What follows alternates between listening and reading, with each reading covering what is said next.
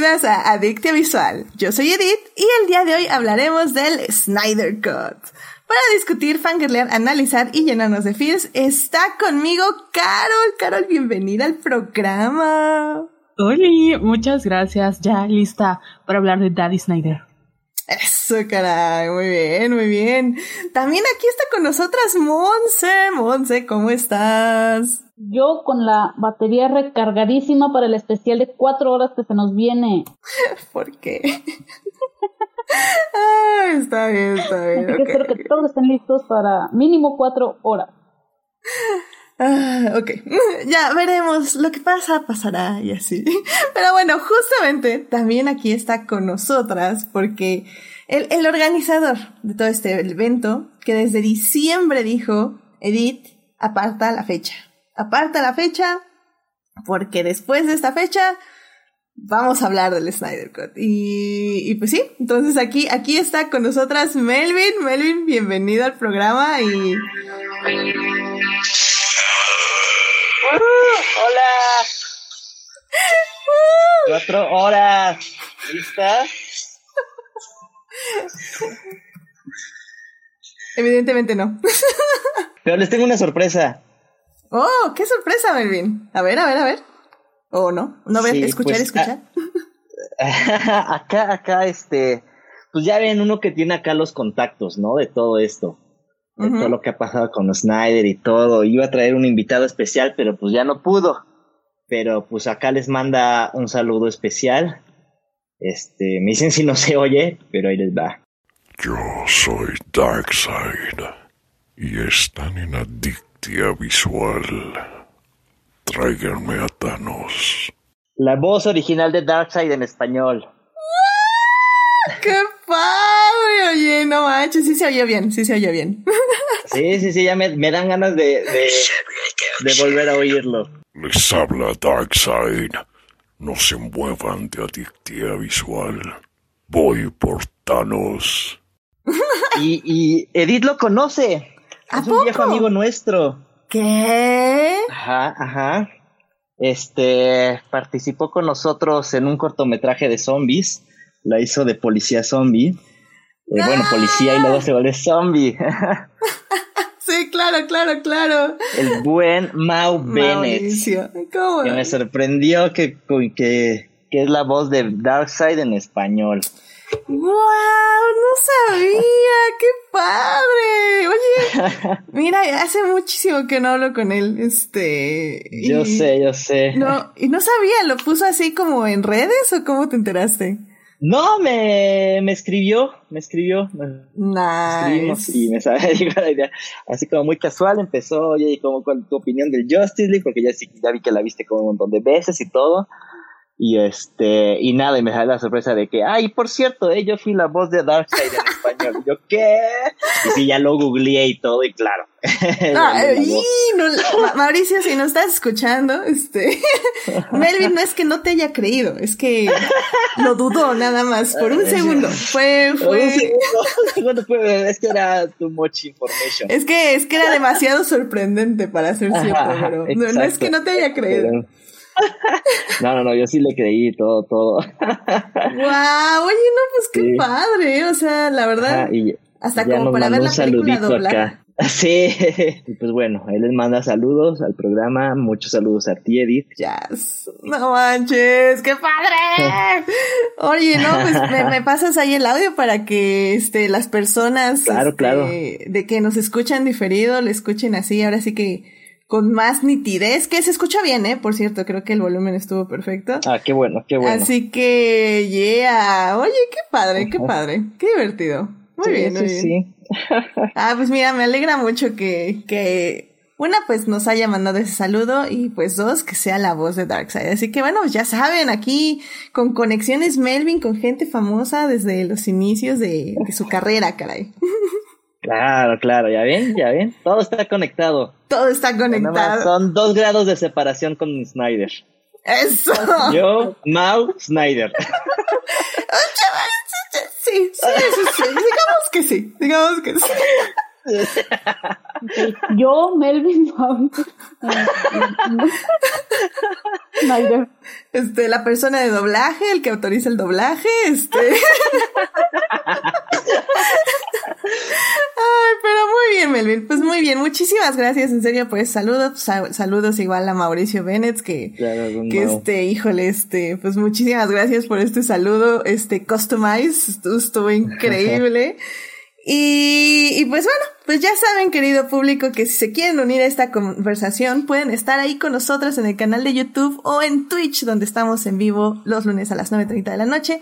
No se les olvide dejar un like, porque a veces llega gente que piensa que estamos poniendo la película gratis en YouTube y deja un dislike, nos, nos pone un, un, Oh. este, thumbs down, porque piensan que es la película y yo les digo como, gente, o sea, aquí somos, estamos a favor de los medios alternativos, pero pues échenle un poquito más ganas, así como que querer buscar la peli en YouTube está como muy chafa, la verdad.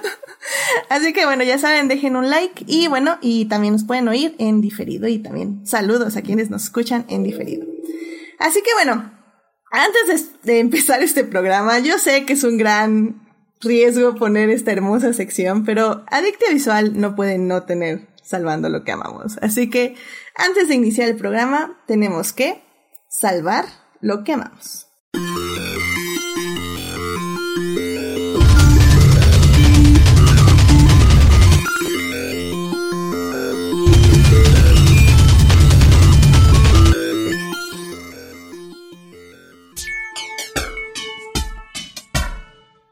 Pues ya estamos aquí para salvar lo que amamos. Así que, Carol, ¿a ti qué te gustaría compartir con el público esta semana?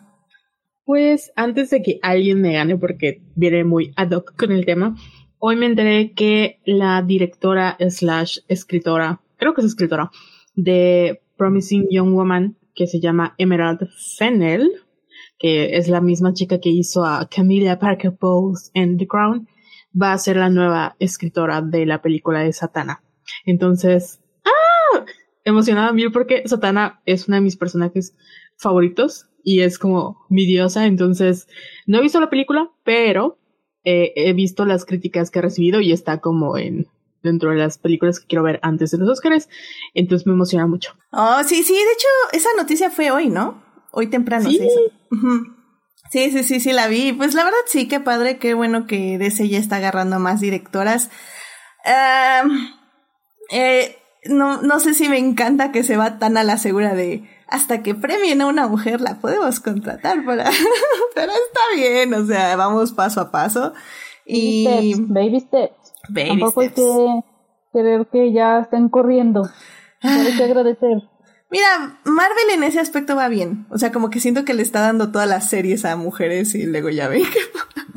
Así que bueno, pues eso está bien y, pues qué emoción. Eh, Satana la conozco por este, por la serie, así que creo que es un personaje interesante y puede ser un proyecto bastante interesante. Con eso de que ya les quieren dar como libertad para que cada quien también haga como su proyecto, ¿no? Y que lo lleve a donde guste, que creo que es algo que vamos a explorar más eh, adelante en el programa. Pero bueno, muchísimas gracias, Carol, por compartirnos tu momento con, con el público. Monse, ¿a ti qué te gustaría compartirle al público esta semana? Eh, pues de hecho va un poco conectado con el, como dijo Melvin, todo está conectado con el momento que acaba de, mencionar Carol.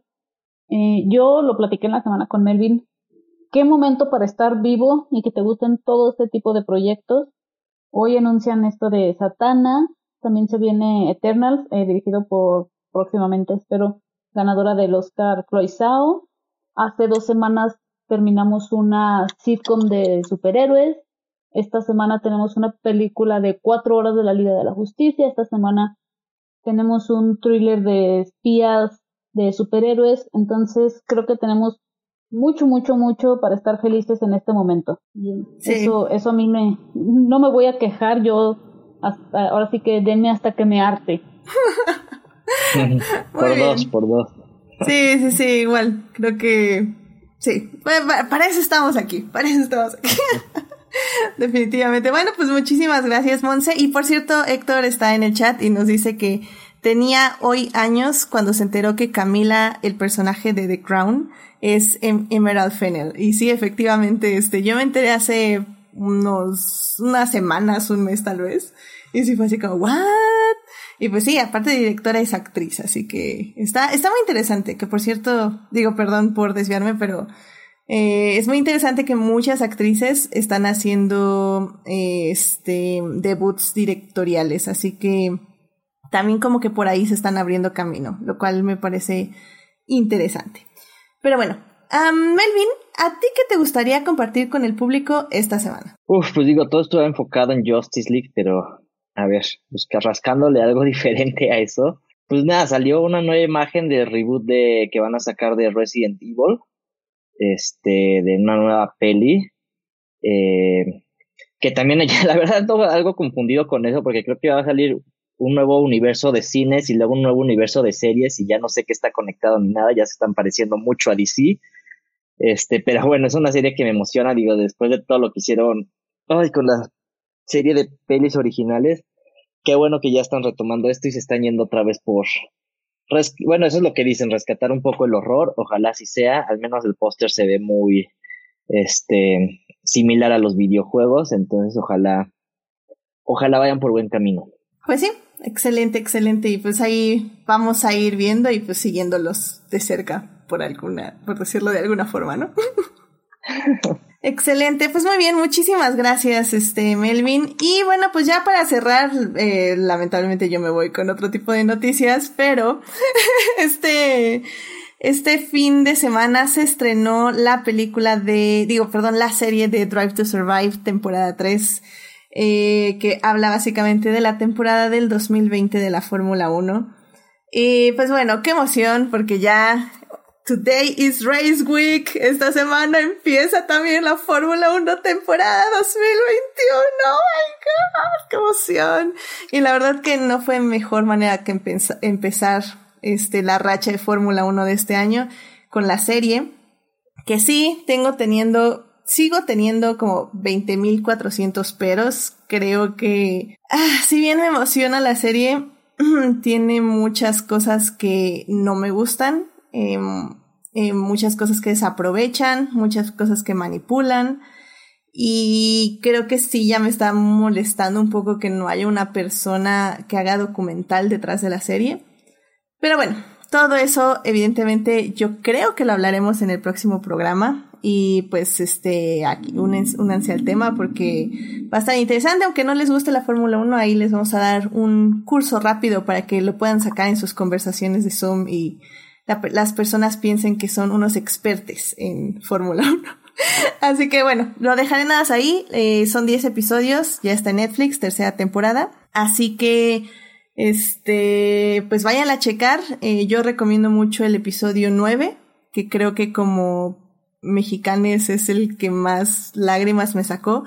Además de que eh, está el accidente de Grosjean, del que hablé en algún Salvando lo que amamos el anterior año y que bueno, sobrevivió de milagro. Y Netflix tiene unas tomas que no habíamos visto. Tenían ahí una cámara los malditos suertudos. Entonces, este, se ve bastante impresionante. Entonces, váyanse a ver el episodio 9 si no quieren ver toda la temporada y si les gusta, pues váyanse a la temporada 1 y chequenla porque vale, vale la pena a pesar de todos los peros que acabo de decir.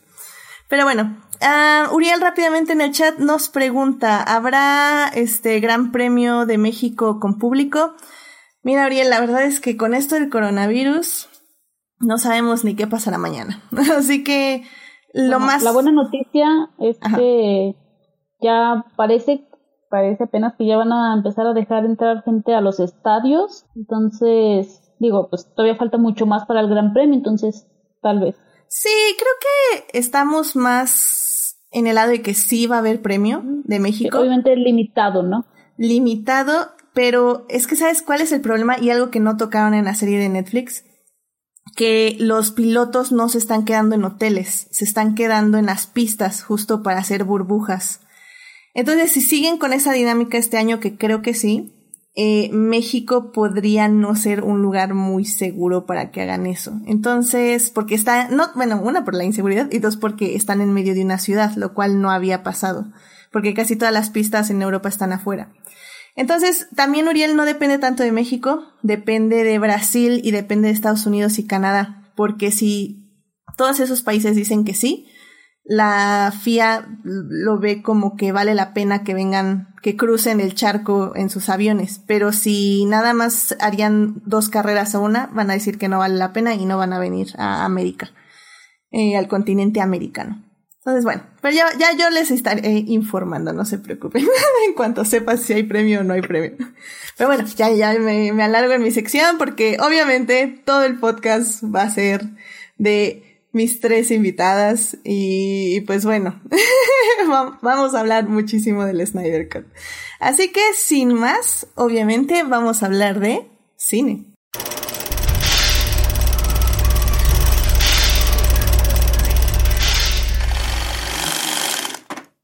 Pues en este programa vamos a hablar del Snyder Cut Justice League. Esta película se estrenó hace una semana en la plataforma de HBO Max y aquí se puede rentar en muchísimos lados, incluyendo por ejemplo Apple TV, Amazon Prime Video. Creo que ahí la puedes eh, rentar por medio de HBO y creo que también Claro Video. La verdad es que no les voy a dar más introducción porque de eso se va a tratar la primera parte. Así que, sin más, vamos a hablar eh, de esta película en tres partes. La primera va a ser qué pasó antes, eh, cómo se llegó a esto del Snyder Cut, qué es el Snyder Cut, por si no sabían y empezaron a decir, bueno, ¿por qué hay una película idéntica a Justice League del 2017, pero como más larga? Eso está muy extraño. Aquí se los vamos a explicar en la primera parte. En la segunda parte, Vamos a hablar ya más de la película, de los aspectos técnicos, de narrativos. También la vamos a comparar un poco con la estrenada en el 2017. Y en la tercera parte vamos a hablar ya del futuro de DC y de qué podemos esperar eh, de las siguientes producciones, que de hecho hoy hubo una conferencia, si no mal recuerdo. Uy, sí, hoy estuvo como, ajá, sí, estuvo intenso las redes con esto. Sí, y ya como que nos dieron un panorama interesante de lo que sigue. Así que eso lo vamos a discutir en la tercera parte. Así que sin más, vámonos a la primera parte. Yo soy Darkseid y están en Adictia Visual. Tráiganme a Thanos. Muy bien, ya estamos aquí en la primera parte para hablar del Snyder Cut Justice League. Bueno, pues esta primera parte está diseñada justamente para las personas que no tengan idea qué fregados está pasando, porque hay un corte llamado Justice League que lo pueden ver en Netflix del 2017, que dice que está dirigido por Snyder. Y luego salió otra película del 2021 y también se llama Justice League y también está dirigida por Snyder. Entonces, Melvin, ahí, ahí yo quiero que nos digas qué, qué fregados pasó. ¿Por qué en el 2017 salió esta película, Justice League, pero dice que está dirigida por Snyder, pero realmente no está dirigida por Snyder? ¿Qué pasó ahí, Melvin? Pues ya, o sea, venimos de un Snyder que hizo Batman v Superman que, que no le gustó, o sea, que tuvo malas críticas y todo, entonces de repente anuncian Justice League y es así como de, eh, oh, va a salir mal, qué va a pasar, son muchos personajes, etcétera, como que ya se venía medio mal, pero bueno, como que tenía sus su base de seguidores y este y bueno pues de repente este Snyder está trabajando en este en su Justice League hay mucha expectativa anuncian un gran cast este Snyder empieza a lanzar como este test footage no de con los actores Aquaman está así como wow no o sea esta va a ser la peli de superhéroes y eso y eh, y de repente pues una tragedia este se muere se suicida su hija, eh, entonces, pues él tiene que, pues ya no puede, este, la historia oficial es, bueno, no tengo que atender los asuntos de mi familia y este, la pelita no estaba acabada, entonces dicen, bueno, vamos a traer a, ¿a quién van a traer? A Josh, que venía de Avengers, ¿no? Entonces es como la apuesta segura y todo eso. Este, y creo que en ese momento fue así como, bueno, ok, viene de superhéroes, de un equipo de superhéroes, pues va a hacerlo, ¿no? Sale la peli de 2017, este, todos lo vemos, creo que los fans, es, creo que los fans lo, empezamos a ver así como de, pues bueno, este, eh, ahora sí que, pues ni modo, ya esta es la peli que es y este, y, y la vemos y es como, o sea, pues, eh, como en este sentido de defender a Snyder, ¿no? De, pues, bueno, a ver, pues ni modo, la vamos a aceptar, ya es lo que es, ¿no? Pues no la acabó bien y eso. Y, y sobre todo porque en ese momento todo, o sea, todo apuntaba que la peli dirigida de Snyder, ¿no? Este, y, pero, o sea, me pasó a mí, no sé si a ustedes les, les pasó, creo, bueno, creo que Monse no vio la peli en el 2017, este, pero sí he oído como de mucha gente mucha gente que estuvo como en este movimiento, o sea, la vimos y fue como, está bien, pero hay algo raro, esto no se siente Snyder, hay algo, cosas como bien raras, ¿no? No se sentía como, sí, no se sentía como una película, sí, la vi en el cine y es como si hubiera borrado ese momento de mi cabeza porque de verdad es, ni siquiera salí enojada, no salí, salí como atípica, así como dije, ¿en serio es? ¿Esta es la película de la Liga de la Justicia que habíamos querido desde niños? Ajá, exacto, como que esperamos tanto, o sea, ya empiezas, había cierta polémica y la vemos y es como, ¿es esto? Y no te la crees, ¿no? O sea, a mí me pasó eso, fue un sentimiento bien raro, ¿no? Y, y de repente es como de, este, bueno, no sé, perdón, iba a interrumpir a alguien. Ah, no, yo les iba a decir nada más, este, que yo la vi como cinco veces en el cine, porque decía, no importa lo que pase, le voy a dar mis pesitos a DC, yo, no importa, o sea, de verdad, yo soy bias de DC. Haga lo que haga, yo le voy a dar mi dinero porque entiendo que también había una como gran comparación de lo que querían hacer entre Marvel y DC. Obviamente. Y estábamos así a las puertas de Infinity War o Endgame, nada y venía de la Mujer Maravilla, que todo el mundo la amó y tenían como que muchas expectativas. Entonces dije, ay, bueno, la fui a ver como cinco veces. La vi en español, la vi en, o sea, en el idioma original, la vi como en muchas maneras y dije, bueno, ok. Pero sí notabas, no sé si ustedes lo notaron, la diferencia entre las escenas de Snyder y las de Joss. Y dices, mm, ok. ¿Por qué dijeron? Va a haber unos reshoots, ¿no? Así como que para qué match y dices, bueno, unos reshoots que son, no sé, unos, un par de minutos nada más, ¿no? Pero como más lo veías, más te dabas cuenta que había cosas bien raras y bien mal hechas y todo. Y decías, no, no, no, esta no es la peli de Snyder. Y entonces empezó, pues, este, a salir esto, queremos ver el corte de Snyder, ¿no? O sea, para un poco de tiempo, este, no mucho, y fue así como, no, no, no, esto no es Snyder, o sea, queremos ver lo que él grabó, ¿no? Porque además sí, o sea, sí se había como que habían quitado cosas de él, ¿no? Entonces, pues al menos enseñen qué, qué habían quitado, ¿no? Y todo, y pues Warner en silencio y todo, ¿no? Este, y de ahí pues empezó, empezó en un, en un change.org, creo.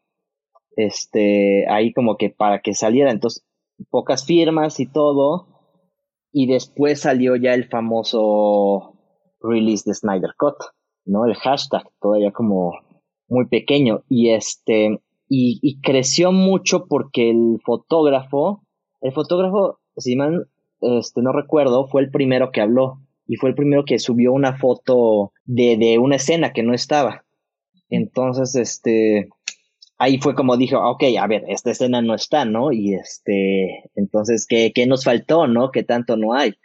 Y empezó el movimiento primero por los fans, ¿no? Este, release de Snyder Cut, ¿no? Y empezó a crecer y empezó a ver como, o sea, fue un movimiento que empezó como, ¿cómo se dice? Este, como, como una, es que era una leyenda urbana, porque yo, la verdad, yo no sabía, hoy me enteré de que todo empezó porque creo que contrataron antes a Josh, no, bueno, no sé si es Josh o Josh, pero bueno, bueno creo que es Josh yo, sí, yo tampoco sé. Joss. Bueno, ah, Joss. Este, lo contrataron porque se supone que Snyder ya tenía como el 90% de la película y habían esos conflictos de que mucha gente, o sea, a mí me gustó mucho Batman v Superman, vi la versión, este, creo que es la Ultimate Edition, me gustó mucho. Este, llegan gente que obviamente no. Entonces, se supone que contratan a Josh, o a Josh, a este, para que termine como que les, Snyder les enseña como tenía creo que no, el 90% de la película ya casi terminada y los directivos y a la gente que les enseñó les dicen no, o sea, esto es muy de lo que habías hecho en Batman v Superman, no nos gusta y contratan a este güey para que le pusiera bromas, ¿no? Pasa la tragedia. broma. Sí, porque, o sea, querían que fuera como Marvel, ¿no? Es la más light, ajá. Entonces pasa la tragedia de la hija de Zack Snyder y como que él estaba, o sea, todos los días se peleaba con, con los directivos, se peleaba con Josh y ya, como que dice, ¿saben que Eso es mucho para mí y se va. Y se supone, yo recuerdo que vi un tráiler, no sé si fue como en, o sea, antes de que él se fuera o después, donde habían muchas escenas de Cyborg, estaba la escena de Flash, o sea, habían varias escenas. También escenas para, este, de los trailers, fue una cosa rara, o sea, en el, el primer cómico, no me acuerdo, creo que 16, pasaron unas escenas completamente Snyder y era como, wow, ¿no? O sea, estaba, creo que fue justo antes de la primera pelea con Steppenwolf, ahí en, en los acueductos. Y luego, entre, en ese inter, entre que liberan el primer, el primer teaser y que se estrena, que fue como todo este caos de vamos a regrabar y todo, y fue poco tiempo además, porque no les dio mucho tiempo así como de regrabar, este, salieron como tres trailers o así, tres, cuatro, pero era una mezcla de todo, tenía cosas de Snyder, tenía cosas de Josh, este, tenía cosas que no salieron, entonces cuando también cuando llegas, llegué yo a la peli fue así de, a ver, pero falta como la mitad del tráiler, ¿no? ¿Qué está pasando acá? Sí, y yo, por ejemplo, no sabía, o sea, yo la primera vez que la vi, no noté lo de Henry Cavill, porque las reshoots que hicieron, él estaba grabando Misión Imposible, tenía el bigote, y yo no lo noté hasta que... del mundo. Sí, bueno, yo hasta que leí los comentarios y la segunda vez que la fue a ver dije, ah, no, pues sí. O sea, sí tengo algo. Yo la primera vez que la vi fue así como, no, quiten eso de la pantalla, no. No, y es que, bueno, a mí sí me, yo, o sea, yo sí me di cuenta con la primera escena, ¿no? Que sale ese Superman. Y en esa primera escena, yo, o sea, yo dije, esto no es Snyder, ¿no? O sea, menos Steel, este, Batman v Superman, este, creo que en general las anteriores, o sea, empiezan como muy violentas, con mucho boom, ¿no?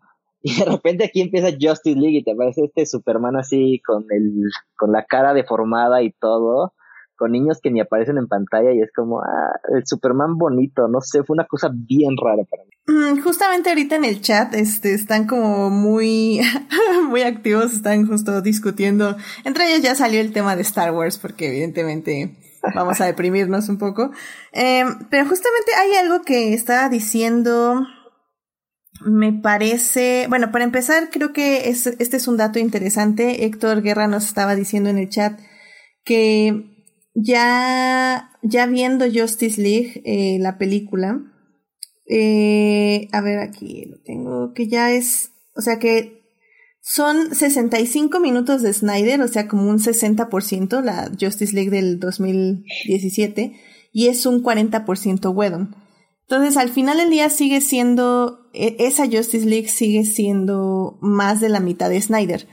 Pero estoy de acuerdo que a pesar de que Whedon, entre comillas, eh, modificó tan poquito ese material, eh, se siente mucho porque la música es diferente en toda la película, esa es la primera parte.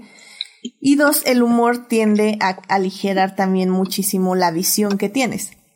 Que es justamente lo que yo siempre les digo de los trailers, ¿no? Que si le pones un trailer otra música, vale. Me notan muchísimo los tijerazos. Yo me, los diálogos yo me fijé porque, bueno, les comentaba antes de empezar el programa, no lo hagan en casa, chicos. Eh, una amiga y yo nos atrevimos a ver Justice League de 2017. No esperamos ni una hora y pusimos el Snyder Cut. O sea, fueron demasiadas horas. Pero creo que sí nos sirvió para ver todas las diferencias, los eh, booty shots, que, eh, las escenas que eliminaron, incluso historias eh, completas que, eliminaron, lo que pusieron. Y el principal problema de, de la de 2017 es que se nota que es película como capirotada, yo la veo, ¿no? Como a, como a tijerazos, así como de, a ver, aquí está una parte de Whedon, aquí una parte de Snyder, esto sí está entre los dos. Entonces, creo que ese es el principal problema, que el estudio, como dijeron, ya desde antes tenía problemas con Snyder, como que no confiaban en él del todo. Ahora sí que, aunque se escuche mal, pero como dijo el presidente de cierto país, la tragedia cayó como anillo al dedo. Y le dijeron, ah, ok, entonces eh, vete y vamos a traer a, al de la casa de enfrente, ¿no? Que por cierto, como, como está diciendo, por ejemplo, ahorita Rey Blanco en el chat, bueno, lo, lo dijo hace un ratito, eh, todo esto sí empezó más bien este con Suicide Squad. que es ahorita un poco el, el hashtag de release de ayer cut, porque es, es en ese momento, creo yo, que Warner empieza a tener esta poca fe en sus directores y en sus decisiones creativas. Sí. Entonces tenemos este Suicide Squad que se reedita, se, También. se ajá. hace toda una cosa para, justamente como dice Rey Blanco en el chat, este, para competir ya con Marvel en un tono muchísimo más chistoso, más dinámico, se podría decir un poquito más rápido. ¿Y, y en qué resulta? Resulta en un Suicide Squad que la mitad es básicamente varios videoclips juntos y la otra mitad ya es historia. Entonces como ejercicio editorial está muy interesante, pero pues como película pues sí no funciona, aunque los personajes por cómo estaban diseñados y construidos se podría decir, sí se quedan. eh, y bueno, al menos se queda uno, que es Harley Quinn, y que ahorita ya tiene su película, pero que al final del día eh, la directora le volvió a dar un rediseño y le volvió a dar una nueva personalidad basada en la de Suicide Squad, sí, pero al final del día es una nueva personalidad, que va muy acorde a su película también, ¿no? Entonces, sí me parece como muy interesante que tanto Suicide Squad como la película de Justice League hayan sido dos películas donde Warner se arrepiente a la mitad del proceso de la producción y decide revertirlo a otra cosa por los fracasos tanto de Batman v Superman como de pues esta idea, ¿no? De, de un universo oscuro y bla bla. Y bla, eso bla. es culpa totalmente de, De Warner. de, de Warner. Claro. ¿Por qué? Porque tú- cuando tú contratas a un director, él te vende la visión y tú dices, ah, va. Y no puedes Sí. hacer que a medio camino digas, ay, ¿qué crees? Siempre no. O sea, tú ya- ahora sí, cuando sea, lo había- contratas ya sabes a lo que va. O sea, no, no voy a contratar yo a Michael Bay y a media película le voy a decir, ay, oye, es que hay muchas explosiones. Además, ya tres pelis, o sea, todavía le hubieras dado, bueno, menos Steel, no funcionó como quisieron, ya no, contratas a alguien más y sigue alguien más, ¿no? Pero fue así como, no, te damos menos Steel y, y síguete, y síguete con todo, ¿no? Y luego, Y bueno, no, y creo no yo- sé, fue algo raro. ajá. Creo yo, Melvin, aquí ayúdame, tú sabes más de esto, Carol también. Eh, creo que también desde el momento en que estructuraron su famoso DCEU, que ya ni sé si existe, la verdad. Eh, Sí, ajá. yo la verdad lo vi, o sea, comparando, o sea, ya sé que no se debe de comparar, pero pues es con lo que se puede comparar, que es Marvel. O sea, Ujú. hace Superman, eh, una película de Superman, que es Man of Steel, a mí me gusta, me gusta mucho. Digo, va, es como si haces Iron Man. Y pum, a la siguiente película haces Civil War. Así como, a ver, espérate. Sí, o sea, estuvo, Haces Guardianes Ajá. de la Galaxia. O sea, es así como, preséntame a los personajes, haz que me importen. Ya sé que todos conocemos a Batman, ya, por favor, no vuelvan a matar a sus papás, ya todos hemos visto eso. Pero haz que me interese, haz que los quiera. No nada más me los pongas ahí y de repente, ah, es que yo creo, No, un problema como de todos, porque, o sea, Man of Steel creo que es la, la que mejor funciona de todo el, de todas las de DC que partieron de ahí, ¿no? Es como la más redondita, es una historia como standalone, ¿no? Este, te presentan al personaje y todo, ¿no? Y este, pero creo que justo, o sea, me imagino, eh, el estudio quería ganarle a Marvel y este, y decía, pues oye, tengo, yo, yo tengo todos los personajes, ¿no? Pues vamos a explotarlos así rápido, ¿no? Y yo creo fue este, o sea, se siente el que tenemos que ganarle a la franquicia de Marvel y Marvel estaba por estrenar ya el cierre de Infinity Endgame y creo que querían llegarle a la par porque pues justo Justice League estaba agendada para esas fechas, ¿no? También bien raro, se hubieran esperado, ¿no? Y creo que en ese sentido, o sea, pues les funcionó Snyder porque como quiera que sea, Snyder tenía la visión de Superman y luego Batman y Superman y luego Liga de la Justicia. O sea, en una trilogía ya tenías todo eso, ¿no? Este, o sea, creo que también ahí hubo de parte de Snyder, o sea, hizo lo mejor que pudo con que le dijeron, oye, tienes tres partes para, para alcanzar a Marvel, ¿no? Y creo que por eso creó toda esta idea del universo del apocalipsis y todo eso, porque dijo, bueno, pues ya, si quieren llegarle a todo, pues vámonos con todo, ¿no? Sí, porque, o sea, ahora estaba, eh, yo me acuerdo que en el 2008 salió The Dark Knight. Entonces, en el mismo año salió Iron Man. Y obviamente yo en mis años de fan, en parte del fandom, siento que como que parte del orgullo de ir a DC contra Marvel es que pues Marvel puede tener lo que tú quieras, pero no tiene a The, Dark Knight, ¿ya sabes? O sea, como que es, es, como tenemos a Batman, tenemos a Dark Knight, tenemos la trilogía de Nolan. Entonces, en el 2013 que sale Man of Steel, ya Marvel tiene, como dices tú, todo su universo ya listo para expandirse. Y nosotros todavía estamos con The Dark Knight, tenemos que presentar a Superman. Y son películas que, em, pues hasta ese momento con The Dark Knight no habíamos tenido un... Eh, tenían muy mala fama las películas de Batman hasta ese momento. Las de Superman eran muy clásicas. Entonces fue muy complicado y querían ganarle, hoy sí que por el dinero, la carrera. y, y era, o sea, digo, a mí se me hace muy lógico lo que hizo, ¿no? O sea, si presentas Man of Steel, no tienes peli, está muy bien. Luego presentas Batman y Superman, o sea, se me hace muy lógico porque Superman ya lo presentaste en la anterior y Batman ya tiene como muchas películas y ya te sabes la historia, ¿no? Entonces, es lo más lógico. Ya en Justice ya pues ahí experimentó, ¿no? Y Man of Steel tiene mano también de Christopher Nolan. O sea, él creo que era una de las personas que, que hizo la historia, entonces siento como que... consultor de guion, ¿no? Algo así. Como consultor. Sí. Ajá, ajá. Presento, eh, armaron la historia juntos también. Creo que sí está el crédito como Story of... Yo siento que como de nuevo era esto de, ok, Marvel tiene a todos sus superhéroes, porque también no podía usar a Spider-Man, no podía usar a los X-Men, entonces eh, no es que para ellos su primera opción haya sido vamos a sacar los Avengers, sino que tuvieron que decir, bueno, ¿qué nos queda y qué podemos hacer, no?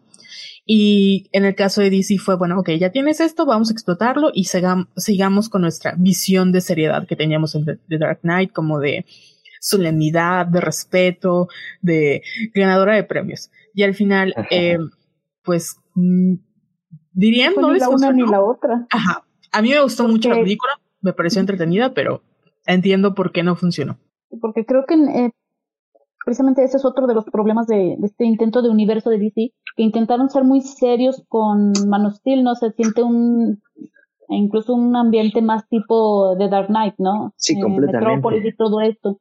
Pero ¿qué pasa? luego van a Batman v Superman y es así de, pues nos vamos a agarrar a trancazos y luego Suicide Squad, que es una comedia y con cara de Levin bailando árabe, no sé. Entonces, como que no, está bien que puedes eh, ir salteando entre tonos de película, pero eh, no puedes meter tantos tonos en la misma. Porque incluso Suicide Squad, la, la primera mitad a mí me gusta mucho, precisamente por cómo manejan el humor, todo esto, como muy irónico, que se burlan de ellos mismos. Y la segunda mitad es un desastre. Sí, Yo, yo creo lo contrario, pero está bien, podemos discutirlo después. o sea, el objetivo al final era como unir este universo, ¿no? Y creo que al final lo que acabó funcionándoles más fue pues ya dejar que cada quien tenga su propio estilo y que cada quien haga lo que quiera, porque hablaba más de la riqueza de cada personaje. Pero en esta afán como de unir todo para hacer como Marvel, pues sacrificaron a muchos personajes, a muchas visiones, sí les hubiera metido mano. A mí la verdad, lo que más me gustó de Suiza, Suiza, bueno, el Escuadrón Suicida, fue ah, que los personajes, o sea, se ve que se llevan bien. Con excepción de Jared Leto, pero se ve que se llevaban bien entre ellos y que se la pasaron muy bien. Sí. Y te quedas con eso. Ese es el gran plus de... Sí se nota mucho en pantalla cuando alguien se la está pasando bien con sus personajes.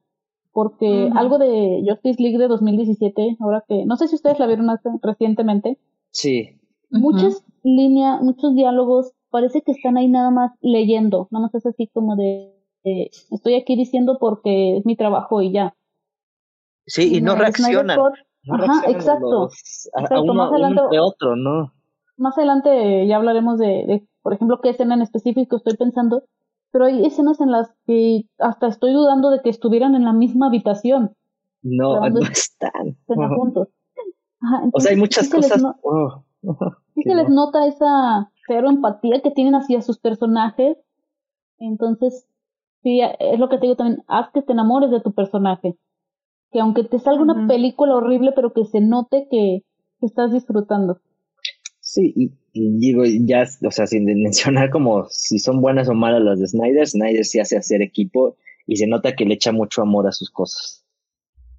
Sí, y sobre todo que, bueno, lo que me gusta de, iba a decir de este güey, pero de Snyder al final es que él logró, o sea, él le dio las bases al universo de DC, o sea, él casteó a la Mujer Maravilla, él trajo a Aquaman, él trajo a Flash, él trajo a Ben Affleck, entonces, eh, aunque, mm, pe- o sea, pese a quien le pese, puede ser lo que ustedes quieran, pero él trajo lo que hoy conocemos y los personajes y las interpretaciones que al final Ben Affleck todo el mundo dudó de él y fue así como la gran revelación, ¿no? O Gal Gadot que nadie creía en ella y gustó mucho y luego igual Aquaman. Entonces sí tenía como una visión muy clara que al final los directores de sus respectivos personajes también supieron aprovechar en su diferente manera. Y pues a mí sí se me hizo muy canijo que luego le dieron la patada porque se hizo Warner, porque al final ya no les convino y se fueran por alguien que, de nuevo, sí había hecho algo muy padre con Avengers, pero pues no es lo mismo hacer algo que ya está estructurado y tú nada más vas a juntar a cuando vimos Age of Ultron y hizo una porquería con, sobre todo con los personajes femeninos. No, No, y deja de Sí, eso, bueno. lo volvieron a hacer con James Gunn. Ah, sí. Sí, sí, sí, sí. En vez de Ah, seguir. eh, sí, No, no, no. Es que sí, ese es otro tema, James. Sí, esa peli de Suicide Squad, pues va a funcionar, pero pues es, ya es otra cosa. ya no es una parte del plan, ya va a ser así como, esa sí va a ser como súper gratuita. Ay, ay, ay, pues miren, así como en resumen para ya estar cerrando esta parte y ya pasarnos a No, ni hablar más de la película. esta parte. No, no, no, no, ya. el precopeo, esto es como. Por eso ya se cierra el precopeo, se cierra el Este precopeo. es el. Este, hicieron el restore. así como en las series, este es el previamente en Adicte Visual. Así Dame, cinco minutos, déjame resumir cinco minutos. Ah, ah, bueno, de- dame nada más. Cinco. Sí, sí, sí. Ok, te voy a dar cinco, pero nada más déjame, este, hablo tantito del chat porque está habiendo una discusión bastante interesante ahí. Están hablando justamente un poco de lo que ustedes discutían hace un momento de, de cómo Snyder le dieron estas tres películas como para estructurar el universo. Y que al final del día, por ejemplo, eh, sobre todo creo que Uriel ahorita en el chat dice que no está para nada de acuerdo de la visión de Snyder de Superman, que Nolan le, le dio como unas instrucciones para seguir eh, con un Superman, pues como se conoce en los cómics, que como comenta Héctor es un Superman pues que no mata. Y Snyder lo revirtió completamente y a su parecer, tanto, bueno, de Uriel más que nada, eh, eso es algo que jamás iba a funcionar bien. Em, que creo personalmente yo que es una manera de ver las cosas y que nos puede o no nos puede gustar, pero al final del día creo y como estuvieron comentando en el chat ahorita mucho, eh, fue algo que Warner se tuvo pues cold feet y pues obviamente lo, lo quiso revertir. Em, asimismo, creo yo que, em, que pues era un poco ilógico que quisieran que Snyder eh, construyera todo un universo en tres partes, cuando Marvel pues se llevó creo que 10 años en llegar como a un crossover. Entonces, es, es esa tendencia de querer llegar tarde a la fiesta, ¿no? De... Es lo que yo platicaba con Melvin, que ahora sí que es lo de querer correr antes de caminar. Exactamente. ¿no? Eh, DC estaba empezando su, su universo y esto, bueno, si quieren, vayan a mi Twitter para que vean ese, ese hilo que hice. Eh, pero así en resumidas cuentas, eh, está bien, vamos a suponer, está bien que Superman mate, pero al menos de mi, de mi punto de vista, no hagas que lo haga en la primera película. ¿Por qué? Porque tienes que generar empatía hacia él, tienes que interesarte por él. Ya cuando lo conozcas mejor, entonces sí, eh, haz que mate para que veas por qué le duele tanto tomar esa decisión. Igual la decisión de matarlo en la segunda película es así de, ok, dude, pero ves, apenas te conozco y en tu película anterior mataste, ¿por qué me debe de doler tu muerte? Exactamente. Al menos así lo veo yo. ¿Qué pasó con otra vez Marvel? Mató a su héroe 23 películas después. Sí, y también creo que se fueron con la finta con eso de que, pues, en, en la tele tenían a la CW, estaban haciendo, bueno, Arrow, tenían a Flash, o sea, como que estaban a la par haciendo igual las películas animadas de DC, que en eso sí pues lo siento, arrastramos a Marvel porque No, es- el universo animado Y es ese animado, ajá, mis respetos. increíble. Entonces, como que muchos fans tenían eso de no es posible que puedas hacer esto en una película animada y no puedas hacer esto en el cine. Pero son formatos diferentes, obviamente. Que fíjate Sí. que qué bueno que ahorita mencionas lo de animación, porque justo hace rato leía un estado que decía, no puede ser que eh, nuestra generación creció viendo la serie animada de X-Men, la serie animada de Batman, y ahora la nueva generación quiera creer que todo es Marvel versus DC. O sea, se puede disfrutar de todo por igual, créanme. Pues adelante, Superman o no. bueno, ok, voy a acabar nomás el release de Snyder Cut y ya, ¿no? Para que, este, ok, entonces se crea el, el, eh, hashtag, es como todavía muy pequeño, se organizan como varias, este, o sea, varios días específicos donde todo el mundo iba a tuitear y eso va, esto, o sea, sí, sí va ayudando mucho.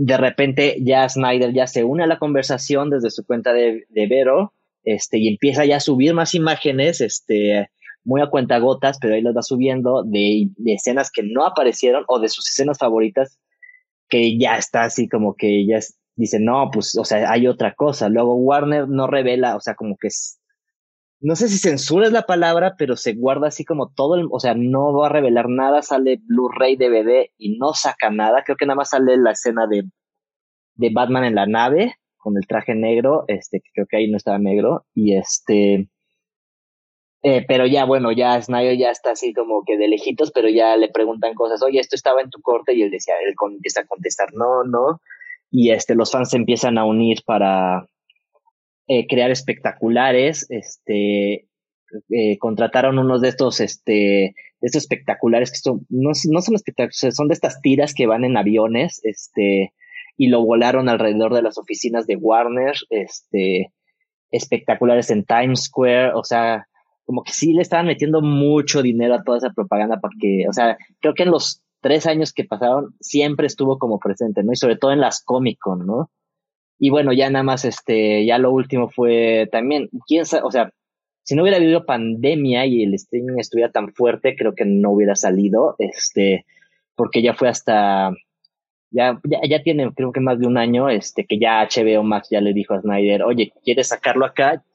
Yo quiero porque obviamente HBO necesita contenido y pues este ya tenía como sus fans y todo esto y fue así como de, va, pues lo armamos, ¿no? Y ya le, bueno, ya lo anunciaron hace poco menos de un año. Este hizo un, este, un watch party de Men of Steel y al final salió Henry Cavill y anunciaron que ya había, que ya era real, ¿no? El Snyder Cut. Y este, ahí iba a decir otra cosa acá. Bueno, durante el movimiento apoyó este a la a la a una fundación contra el suicidio, ¿no? Entonces eso también estuvo como como bonito y todo y y pues nada, y así así nació todo esto de del Snyder Cut. Pero lo impactante que todavía me deja así como shook es que yo de verdad, o sea, como yo estaba ahí por por la fiesta, ya sabes, porque en el fondo decía, Ajá. esto no existe, o sea, nada más es como la de, o sea, los fans ilusos o no sé. Y yo de verdad Sí. cre- creía que eran payasos, o sea, pero yo estaba ahí porque también en mi propia, em, pues, payasada, como que decía, ok, voy a jugar un, un ratito, pero realmente no, no creía en que existía ni nada.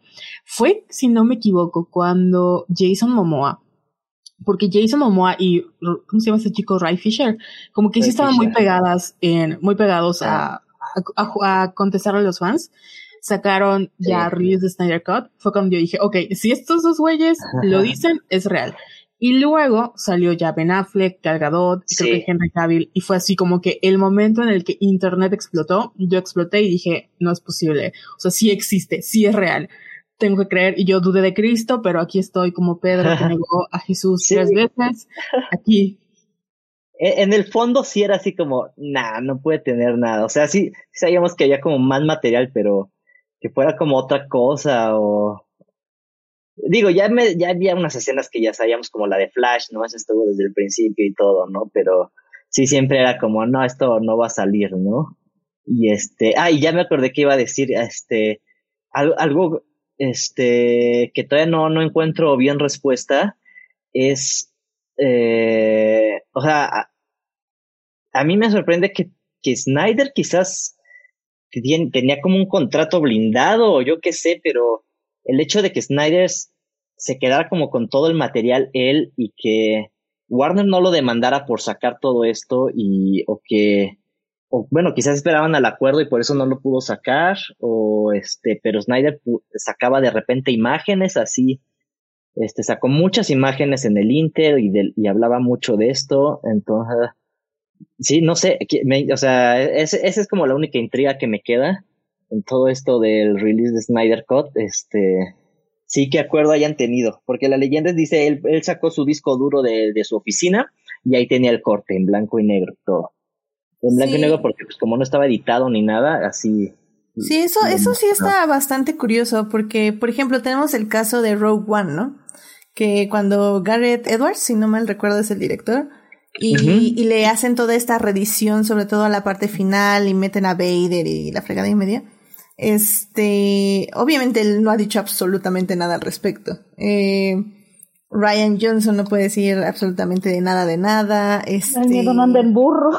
No es lo mismo Warner que Disney. Exactamente. Entonces, pero, bueno. pero bueno, pero legalmente los contratos deberían ser parecidos. Eso es también interesante porque eso quiere decir que justamente los contratos no son parecidos. Entonces, ¿qué está haciendo Warner que Disney sí está haciendo. O bueno, sí, o viceversa. Y, justo por eso creo que pudo, por eso llegó hasta Justice League y por eso no lo corrieron y por eso tuvo que pasar una tragedia para que le dijeran ya, llégale.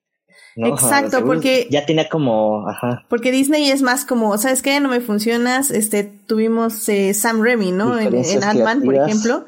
Literal, eh, sí, en Ant-Man. Edgar Wright. Edgar, Wright. ah, sí, Edgar Wright también. O sea, entonces fue así como, vámonos, o sea, no me sirves, bye, no me sirves, bye. Por eso hasta, hasta teníamos como este chiste, ¿no? De, bueno, sí, ya anunciaron a tal director, pero pues, a ver si termina la película. Exacto, hasta que la acaben, ¿no? Ajá. Ajá, y eso no había pasado hasta con Snyder, y como bien dices, fue eh, usando una tragedia de por medio. Sí, exacto, que le dijeron, no, pues vete para allá, y Snyder, pues con qué cabeza iba a defender su corte, ¿no? Bueno, pues yo creo que con esto podemos ya pasar a la siguiente parte. Este, les sugiero mucho a quienes nos estén escuchando en deferido que se den una vuelta eh, a YouTube porque están teniendo como una discusión muy interesante en el chat sobre desde la esencia de Superman hasta un poco analizando lo que estamos, bueno, lo que están aquí hablando y estamos hablando aquí en, en el programa. Y, y creo que también vale la pena y echarle un, una leída. No leo todo porque realmente creo que me tardaría como 10 minutos leyendo todo el chat, pero está muy interesante. Muchísimas gracias tanto a, déjenme les digo quiénes están, para al menos que, que sepan que aquí les estamos leyendo. Eh, saludos a Uriel, a Héctor, a Juan Esteban Méndez, también a Rey Blanco que está ahí comentando. Y también estaba Esteban Gil y también está por ahí Eduardo Mateo, este, saludando. También estaba Sofía Sánchez. Hola, Sofía. Y me parece que ya espero que no se me pierda nadie más. Así que bueno, saludos y pues ya ahí están en el chat discutiendo en paralelo a lo que estamos hablando aquí en el eh, eh bueno, paréntesis, pero Snyder ve cuánta pasión despierta, ¿eh? Eso sí, no, lo podemos No, no lo, no Para bien o para mal. Para bien o para mal, efectivamente. Ah, que también eh, Uriel nos, nos pide que hablemos un poco de la toxicidad del fandom y esto qué significa. Eh, le dije un poco que vamos a hablar más de eso como en la tercera parte, yo creo. Sí, sí, sí. Entonces, es interesante. podemos tocar ese tema, no te preocupes, Uriel. Lo haremos un poquito más adelante. Sí, sí, sí. Que justo hoy lo tocaron también en la entrevista de Anne. Efectivamente. Entonces, bueno. entonces yo creo que sin más, vámonos a la segunda parte. Les habla Darkseid. No se muevan de adictiva visual. Voy por Thanos. Muy bien, pues ya estamos aquí en la segunda parte del Justice League de Snyder Cut. Eh, básicamente en la primera parte estuvimos hablando de qué es esto del Snyder Cut, cómo llegó a ser, de dónde empezó toda esta cosa de cambiar de director a Justice League y cómo llegó Whedon y se apoderó de esto y cuál es la visión de DC en, lo que pasaba y bueno, cómo salió el Snyder Cut eh, ahorita eh, hace una semana en este 2021 que como bien decía Melvin Creo que las circunstancias fueron únicas. Eh, si Warner no hubiera tenido que detener todas sus producciones, bueno, no sus producciones, pero al menos sus estrenos, eh, el Snyder Cut no hubiera salido, porque ahorita y estarían... perdón, y hacer algo para impulsar HBO Max se estaba viendo muy Ajá. atrás en todo eso de, en todo esto de la guerra del streaming. Exactamente. Porque nada más paréntesis, Eh, eh, antes de HBO Max existió el canal de DC, que fue un fracaso. Sí. Mm, cierto, cierto, cierto. Entonces creo que fue una forma de impulsar su servicio streaming, de sacar algo mientras los cines están parados y pues de causar revuelo, decir de aquí estamos. Porque, por, por ejemplo, creo que Disney ahorita lo que tiene son sus series. Eh, WandaVision hace unos, unas semanas y ahorita está Falcon and the Winter Soldier. Este, ya es que le iba a decir Falcon y Bucky, pero creo que así no se llama. este, Es Bucky Bebé, tú sí dile. Bucky bebé. Eh, y bueno, creo que con eso Marvel se tiene relevante, pero bueno, antes de eso tuvimos literalmente un año sin superhéroes. Y primero llegó eh, Wonder Woman 84 como para recordarnos que DC seguía ahí, ¿no? Entonces que ahorita saquen el Snyder Cut es como muy interesante y sí ha causado muchísimo revuelo en redes por distintas, este, pues distintas cosas, porque hay mucho que analizar definitivamente. Y bueno, el jueves se estrena esta película. eh, todo el mundo se sienta, eh, sacan sus palomitas, su agua, su baño portátil para no ir al baño en la película. Y tenemos este corte que dura, ¿cuánto dura? ¿Cuatro horas? Cuatro horas, cuatro horas, dos minutos. Cuatro horas, dos minutos, dividido en seis capítulos, partes, seis partes, y un epílogo. Y wow, o sea, que, o sea, Mary, por favor dile al público cuántas veces has visto esta película de cuatro horas. Cuatro ya. A la brigada. La primera, así, pues fue la, en la mañana, este, para disfrutarlo todo completamente y así sin distracción ni nada. La segunda, este, porque estuvo Snyder ahí en un chat y entonces estuvimos como comentando todos, comentando todos, eh, y este, eh, la tercera fue, ¿por qué fue la? Ah, fue con mi papá, este, su mega pantalla. Y la cuarta fue con un amigo, así plano por plano, hablando de qué fue Josh, qué fue Snyder. Y, y, no sé, este, filosofando sobre las decisiones creativas de ambos directores. Damn. No, definitivamente. Eh, Carol Monse, ¿ustedes la han visto más de una vez esta película? Yo, Yo no, soy- yo sí tenía intención de verla otra vez porque eh, la verdad sí se me hizo también un poquito pesado después de mis siete horas seguidas. Eh, pero yo pienso que em, espero esta semana poder verla, pero te entiendo totalmente, Melvin, así me puse yo con Endgame, por si recuerdan. Es cierto. No, y creo que Monse fue peor. Y, y es que además tres años, o sea, justo lo que decía Carol, o sea, es como, no te crees que ya exista, ¿sabes? Después de tanto tiempo, es como, wow. Sí, sí, sí lo puedes tocar, está ahí. ¿No fue como un Wow. momento surrealista para ustedes ya cuando por fin dieron play, así de, ¿en serio? O, sea, sí, para mí, o sea, puedo entender a mucha gente que, o sea, no vivió el Snyder Cut tres años, entonces la ves y pues la juzgas como cualquier otra peli, ¿no?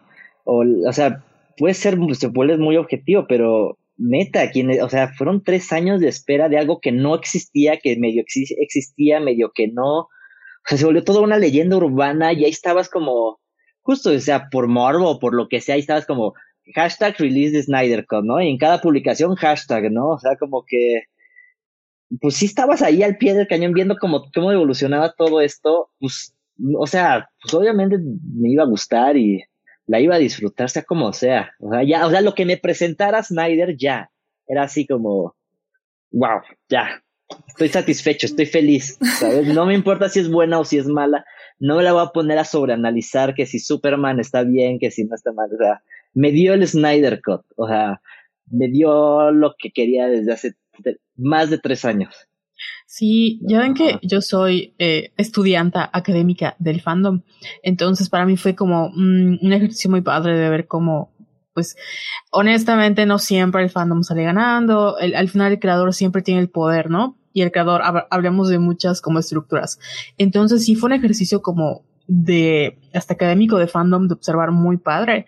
Y yo estaba lista para defender, o sea, emocional, física y mentalmente para defender lo que sea que vaya a sacar Snyder. Yo sabía que me iba a pelear con todo el mundo y cuando vi las reviews positivas fue así como de, ah, está buena. Yo, oh, ah, caray, pensé que iba a estar peor.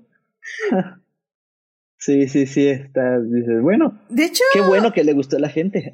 sí, de hecho yo también, este, cuando empezaron a salir las críticas, sí fue así como, what, what. Hasta, o sea, la, la planeé ver con gente, o sea, gente en línea. Y, y sí empecé a dudar, si estaba así como, ¿la veo con gente en línea? ¿No la veo con gente en línea? ¿Qué hago? ¿Qué hago? ¿Qué hago? Al final sí la vi, eh, con otras personas, pero, pero sí, por momentos me desconectaba nada más para disfrutar la película. Y, y es que bueno, ya hablemos en sí de la película. Quiero, quiero un poco como hablar como por partes.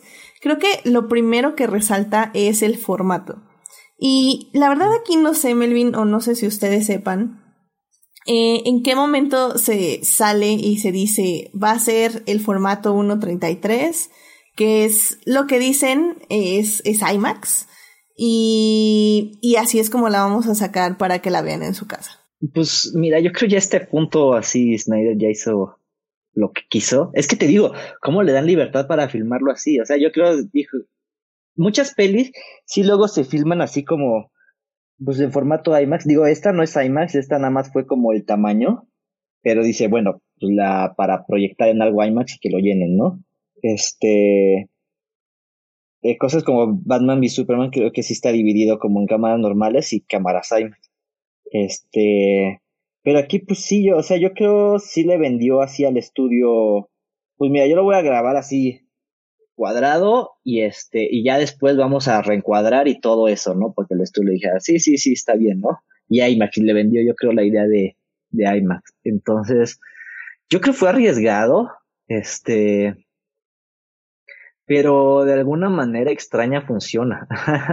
o sea, en Batman v Superman funcionaba para las escenas de acción y todo, las que, las que necesitaban como más, mostrar más y... Sí, y, este... Porque déjenme les explico, querido público, eh, lo que ustedes casi siempre ven en sus pantallas ahorita son formatos 16.9, 2.35, es decir, que la pantalla es alargada eh, y que tienen barras arriba y abajo de la televisión. Ese es como el formato que ahorita estamos acostumbrados porque es el formato que más se usa en el cine. No es, es una decisión creativa, sí, pero también es una decisión porque ahora sí son las televisiones. O sea, básicamente las televisiones se adaptaron al formato porque los cines empezaron a sacar, o más bien los directores empezaron a hacer este tipo de películas así, y lo podemos ver, por ejemplo, con Ben Hur, que es un formato que, bueno, todavía hasta ahorita es demasiado alargado, pero se empezaron a hacer así porque se aprovechaba muchísimo más el paisaje y podías ver, eh, sentir como, sentirte más inmerso dentro de. Y para esas pelis estaba bien, pues Ben Hur, todo el western, pues sí, claro. como ver, ver, ver, la soledad del desierto y así, ¿no? Y entonces el formato 1.33, que era más o menos lo que siempre se utilizó por los años 40, 50, de hecho, si van al canal 9, canal 2, van a ver estas películas mexicanas de esa época, pues va a ser un formato cuadrado. Es decir, las barras, las barras negras, las van a tener que, las van a tener del lado izquierdo y derecho.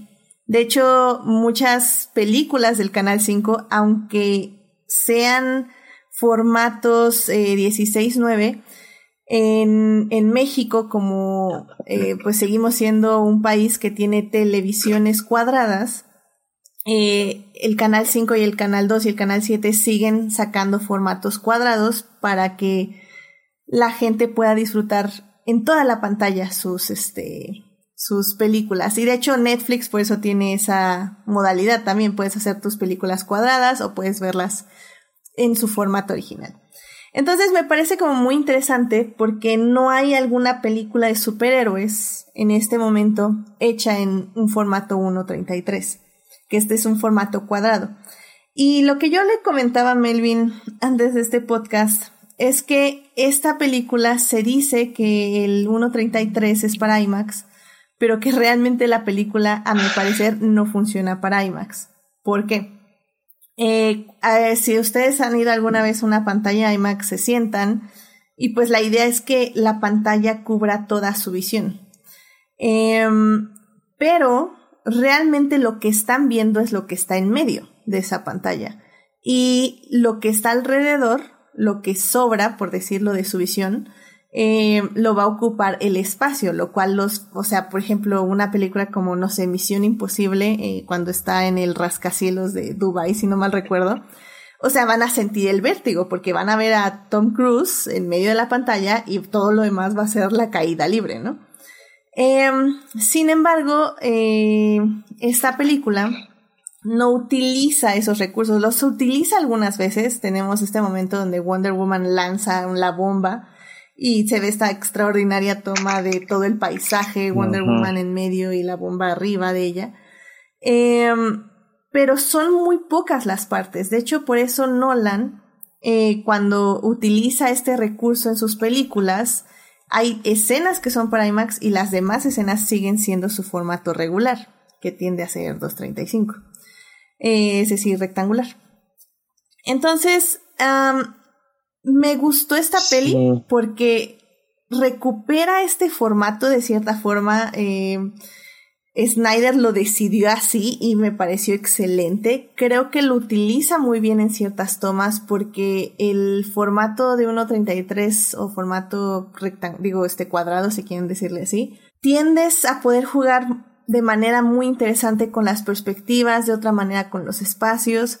Y es algo que ya no vemos hoy en día. Entonces a mí eso me pareció como súper interesante y súper bien manejado no en todas las secuencias, evidentemente, pero sí en muchas. Entonces, para mí, eso fue un punto a favor, 100%. Sí, o sea, creo que sí, oye, o sea, sí había una intención de del hombre, o sea, el hombre así agarró como todos los personajes, agarró todos DC y hizo su propia versión. Y creo que aquí ya es como su statement de esta es la película de autor, de, de mi autoría, estos superhéroes, ¿no? Y creo que por eso lo hizo, se lo echó así como, órale, uno 33, ¿no? Y pero creo que uno, este, o sea, para mí un 80-90% funciona así, o sea, el hombre sabe poner una cámara, eso sí. Snyder es un visionario porque dijo, esta película la van a ver en dos grupos de Facebook, es ideal para un post. Está bueno. Sí. Sí, yo, yo no sé, pero, o sea, sí está. Justo como no la quería. Exacto. Eh, fue, fue lo opuesto, así fue. Es decirle, nada, nada, yo la veo, yo la veo desde mi sala de cine. Y así quiero que la vean todos. Sí. y, y es como de estas cosas, o sea, te digo, el Snyder Cut existe porque se dieron todas las condiciones para que existiera, ¿no? Y entonces todas estas condiciones. Sí, o sea, Warner que sea 1.33. No, no, lo hubiera dejado sacar un 1.33. O sea. No, creo que no, ya me lo imagino así reencuadrado. De hecho, si ven este Batman v Superman, o sea, ahí sí están las barras puestas, ¿no? Y este, y es bien raro porque si dices, no, pues sí le está mochando muchas cosas. Ahorita ya salió la versión ampliada, ¿no? Con el, con el frame abierto. Sí, que, este. que, como digo, o sea, es muy normal que no les guste. De hecho, ahorita Rey Blanco en el chat nos está diciendo que odia el 4-3, eh, em, que es este cuadrado. este, y, y, y, lo entiendo, o sea, lo entiendo perfectamente porque estamos muy acostumbradas a ver las películas en este, en, el, en el rectangular, pues. Y, y a mí me parece muy refrescante no sé si es porque veo muchas películas viejas todos los días y me acostumbro como a ese formato o como que eh, cuando ves una peli, no sé, voy a soltar así un nombre, de Añez Barda, y lo ves como rectangular, digo cuadrado, dices, wow, ah, no sé, por ejemplo, The Lighthouse que salió The Lighthouse. Ah, The Lighthouse. Increíble el, el, formato cuadrado. Ajá, o sea, y no es un 1.33, es algo peor, es un 1.19, una pavada. Exacto, exacto. un 1.1, no sé. sí, es algo bien raro. Eh, y, está bien padre, o sea, volver a ver ese formato, cómo lo aprovecha, que bueno, obviamente ese director lo aprovecha muchísimo más que Snyder, tengo que decirlo, porque fue grabado así. Es otra cosa. Ajá, es otra cosa. Y, y está muy padre, pero evidentemente sí tienes que tener una intención antes de grabar. O sea, tu fotógrafo, tu fotógrafa, tiene que saber que vas a grabar en ese formato. Evidentemente el fotógrafo de Snyder no lo sabía. y esto lo hizo por capricho, 100%. O sea, ajá, o sea, sí, sí, sí, es capricho, o sí es capricho. O sea, yo no le veo más intención que es capricho, pero dentro de ese capricho sabían encuadrar. Bien, y salen tomas bien bonitas. Por ejemplo, a mí mi, mi toma favorita es cuando este, meten el ataúd en el camión. Ahí se ve, o sea, ahí queda el cuadrado perfecto cuando Wonder Woman lanza la maleta. Este, creo que la de Flash también me encanta como en ese formato. Este, la única que creo que no me gusta es cuando ya aparecen todos así, este, en el borde ahí del, de la planta nuclear esa, y como que son demasiados personajes y no entran en el 4-3. Y ahí yo digo, hubiera aplicado ahí el Ujú. Dolan y hubiera abierto el frame y todo. Uy, si hubiera abierto. No, ya, ufa, Así, no. ya, ahí- ya la mamonería, así, ya, ya, ya, full, así, o sea, no solo en 4-3, sino te abro el cuadro, en una peli de superhéroes. Ya Pum. sé, hubiera estado increíble. Y es que bueno, vamos ya a hablar justamente de estos estilos de Nolan, digo de Nolan, perdón, Phew, de Snyder. Que hay un, otro punto que tocaron en el chat hace ratito, la música. Y es que eh, si la comparamos la música con la de Whedon, evidentemente es un abismo, o sea, es un abismo de diferencia. La de Whedon es pues más eh, ligera, más feliz, por decirlo de alguna forma, más chistosa. Eh, si no mal recuerdo es Danny Elfman. ¿no? Sí, Ajá, efectivamente. lo recicló. Es Danny Elfman. No. Y aquí Snyder, digamos que toma decisiones peculiares. Se contrata este coro, este coro, este que básicamente está acompañando a todos los personajes durante distintos momentos de la película. Es una música muchísimo más minimalista, eh, pero al mismo tiempo más sombría. Y, y creo que sí le da un tono completamente diferente a la, a la película. Y luego tiene estos momentos que, que en serio que nada más los veo y como una persona que se dedica a editar, es como, no gracias. Estas canciones que salen de la nada. Oh, a ver, porque, Carol Monse, eh, ¿qué pensaron de este, estos cinco minutos de las chavas viendo Aquaman sumergirse? No, por favor, necesito. ¿Alguien vio la película de Eurovisión? No, no la vi. No, pero sí lo vi. sí, claro. Necesito que reemplacen esa canción por Yaya Ding Dong. Busquen esa canción. También la, también la cantan neozelandeses. Por favor, busquen esa canción. Es que, serio, honestamente, me, está, me, está, me estaba riendo, la verdad. no, es que sabes que a mí, a mí lo que me hizo reír fue cuando No huele, ni- huele el suéter. suéter. Mira, la verdad es que yo hubiera hecho lo mismo, pero bueno, ¿a quién voy a mentir? Entonces, ¿Quiénes es como, somos para entiendo. juzgar? Así es, entiendo. Eh, pero, o sea, no solo, em, por ejemplo, yo recuerdo cuando vi la, la, en el 2017, algo que me molestó muchísimo fue que la música que le pusieron a Flash era la misma que usaron para la serie de la CW. A lo mejor no era la misma, obviamente, pero era igualita. Decía, no puede ser Danny Elfman, o sea, no, puede, no puede ser. Trabajaste en cuántas películas de Batman, por favor, crea algo nuevo, pero bueno. Y mi única queja con el Snyder Cut, y tengo que decir en nombre de, jo de Joyce, es que quitaron a las rosas negras, a Blackpink, de la escena de Flash. em, lo siento, choices, o sea, si pusiste a estas morras cantando el Ave María, ¿por qué no pusiste a las Blackpink? Pero bueno, Representando a Joyce. Sí, definitivamente a mí- fue una decisión. De la música, a mí lo que sí me, me molestó fue que hayan quitado el tema de Wonder Woman, que yo por mí no hay problema si lo ponen hasta cuando parpadea. Y Same. ponen a estas, mo- a estas monjas gritando, o sea, no sé, como que hasta le quita la emoción. Eh, ¿qué es? a mí, Sí. a mí desde Batman v Superman, yo salí diciendo, esta fue mi parte favorita, el tema de Wonder Woman, me, ahora sí que Sí. me prende, ¿no? O sea, es tan electrizante que te prende y dices, wow. Y lo- no sé, no sé si Melvin o Carol sepan por qué la eliminación y poner a pues al coro cantando, ¿no? Pero sí está. O Sí sea, está, de hecho, lo que te iba a decir es que En- en la- Josh Whedon lo quitó. Sí O sea, Josh. Whedon de sí hecho, lo eliminó Josh, ajá, completamente. Josh sí la quitó, ajá. Y aquí sí lo trajo muchas veces, pero como bien dices, o sea, lo combinaba con los coros, este, Sí, aquí, de aquí monjas. está más campecha. Ajá, Eh. O sea, a mí, por ejemplo, a mí me gusta al principio cuando la presentan, porque, o sea, la escena ya es más larga que la de Josh.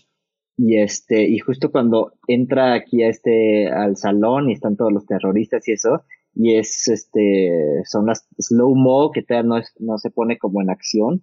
Está como esta música de coros y dices, ok, este, yo que también en este intento de cambiar completamente el tono de la peli, y este, y ya que empieza como ella en fast forward, ya empieza el, el, el tema. Y a mí como que me gustó, ah, o sea, como que entra bien. Ahí, ahí me gustó mucho. Yo había leído que el chico que hizo la música, creo que es el mismo que hizo Batman v Superman, que es Junkie X, Sí. o, bueno, XL, este muchacho, este tomó, nada más le agregó, como que le hizo modificaciones a los temas principales de cada uno. De hecho, creo que el de Aquaman igual es el mismo que el de la película que de él, pero nada más le cambió cositas.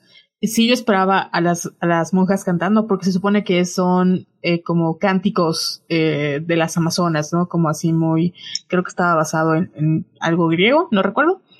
Pero sí llegó un momento donde no me molestó, pero sí dije, ok, puede cansar, que cada vez que salga la Mujer Maravilla sea como que el "Ah", cada De, tres. de hecho, bueno, yo aquí, yo justificándome, ¿verdad? Eh, yo hasta vi muchos memes toda, todos estos días precisamente de que Wonder Woman eh, estornuda y se ve así como un coro de iglesia o un grito en el cielo. O sea, porque creo que sí llegó a ser un poco exagerado. Sí. Este, ay, pero sí, creo que fue igual como gracioso hasta cierto punto. Sí, ah, por decir de alguna forma. Es que, es que creo que, creo que ese es el problema del Snyder Cut. Eh, que todo es demasiado. En, o sea, es como, te- tenemos este slow motion, ponle más slow motion. Salchicha. Tenemos coros, ponle más coros. Salchichas, slow motion. que, que yo pensé que iba a haber muchas, No me pero digas no. que no rieron también en No esta escena de las salchichas. Ah, está genial, está maravilloso. Yo sí me reí. Es que sí, pero no hubo tantas como pensé que iban a haber, ¿eh? Me porque, o sea, estás hablando de eso así como de, oh, salchichas, voy a agarrar una y la voy a guardar. Ya sé. Yo solo estoy feliz de que no es el flash de Josh. Ah, Es no, lo no, que sí, de hecho, eh, yo también creí ajá. que me iba a reír mucho más. Incluso le, le mandé una captura de WhatsApp a Melvin de cuando estaba viendo la Justice League de 2017. O sea, mi amiga y yo estábamos a carcajadas, o sea, así carcajadas, porque dijimos, vamos a verla por, por los LOL. Y, o sea, ya estamos, ¿no? Que los booty shoots y que todo esto, jajaja. Ja, ja. Y me dice, ¿y cuánto va de la película? Le digo, no mames, apenas van ocho minutos. Ay, a mí la verdad sí me gustó mucho el inicio. O sea, creo que lo, lo bueno de mí es que ya había borrado ¿De- de eh, Batman v- Ajá, sí, de Snyder. Ah, no, yo digo de la de 2017. Ah, no, la de de 2017 la del sí fue una 2017 que pavada. ocho minutos y Sí, ya sí, estábamos sí. a carcajadas. Sí, Sí, es sí. que el problema de Josh Whedon, y creo que es algo que ya vemos aquí en, esta, en este corte, es que creo yo, eh, bueno, disclaimer, Josh Whedon es una persona horrible, así que vamos a hablar nada más de su beta artística, por decirlo de alguna forma. Em, yo creo que Josh Whedon hizo lo mejor que pudo. Y les voy a decir por qué. creo que Snyder tenía este guion donde tenía dos orígenes de dos personajes, eh, Cyborg y Flash. Eh, tenía esos dos orígenes, tenía esta pelea, este anhelo, este, estas crisis existenciales de Batman por tener de regreso a Superman porque no se sentía digno de, de ser un héroe. Em, tenemos a Aquaman, que no es una historia de origen, pero tiene su propio conflicto aparte. Tiene a Wonder Woman, que básicamente es un comodín que va y viene por donde la quieran poner. Entonces, o sea, Josh Whedon ve todo esto y le dicen, o sea, literalmente vio un corte, yo creo que era de tres horas. O sea, yo creo que el corte de Snyder ya era tres horas y media y eso porque se fue y lo iba a cortar más, pero ya no sabían de dónde cortarle. Lamentablemente pasó lo de su hija y bla, bla.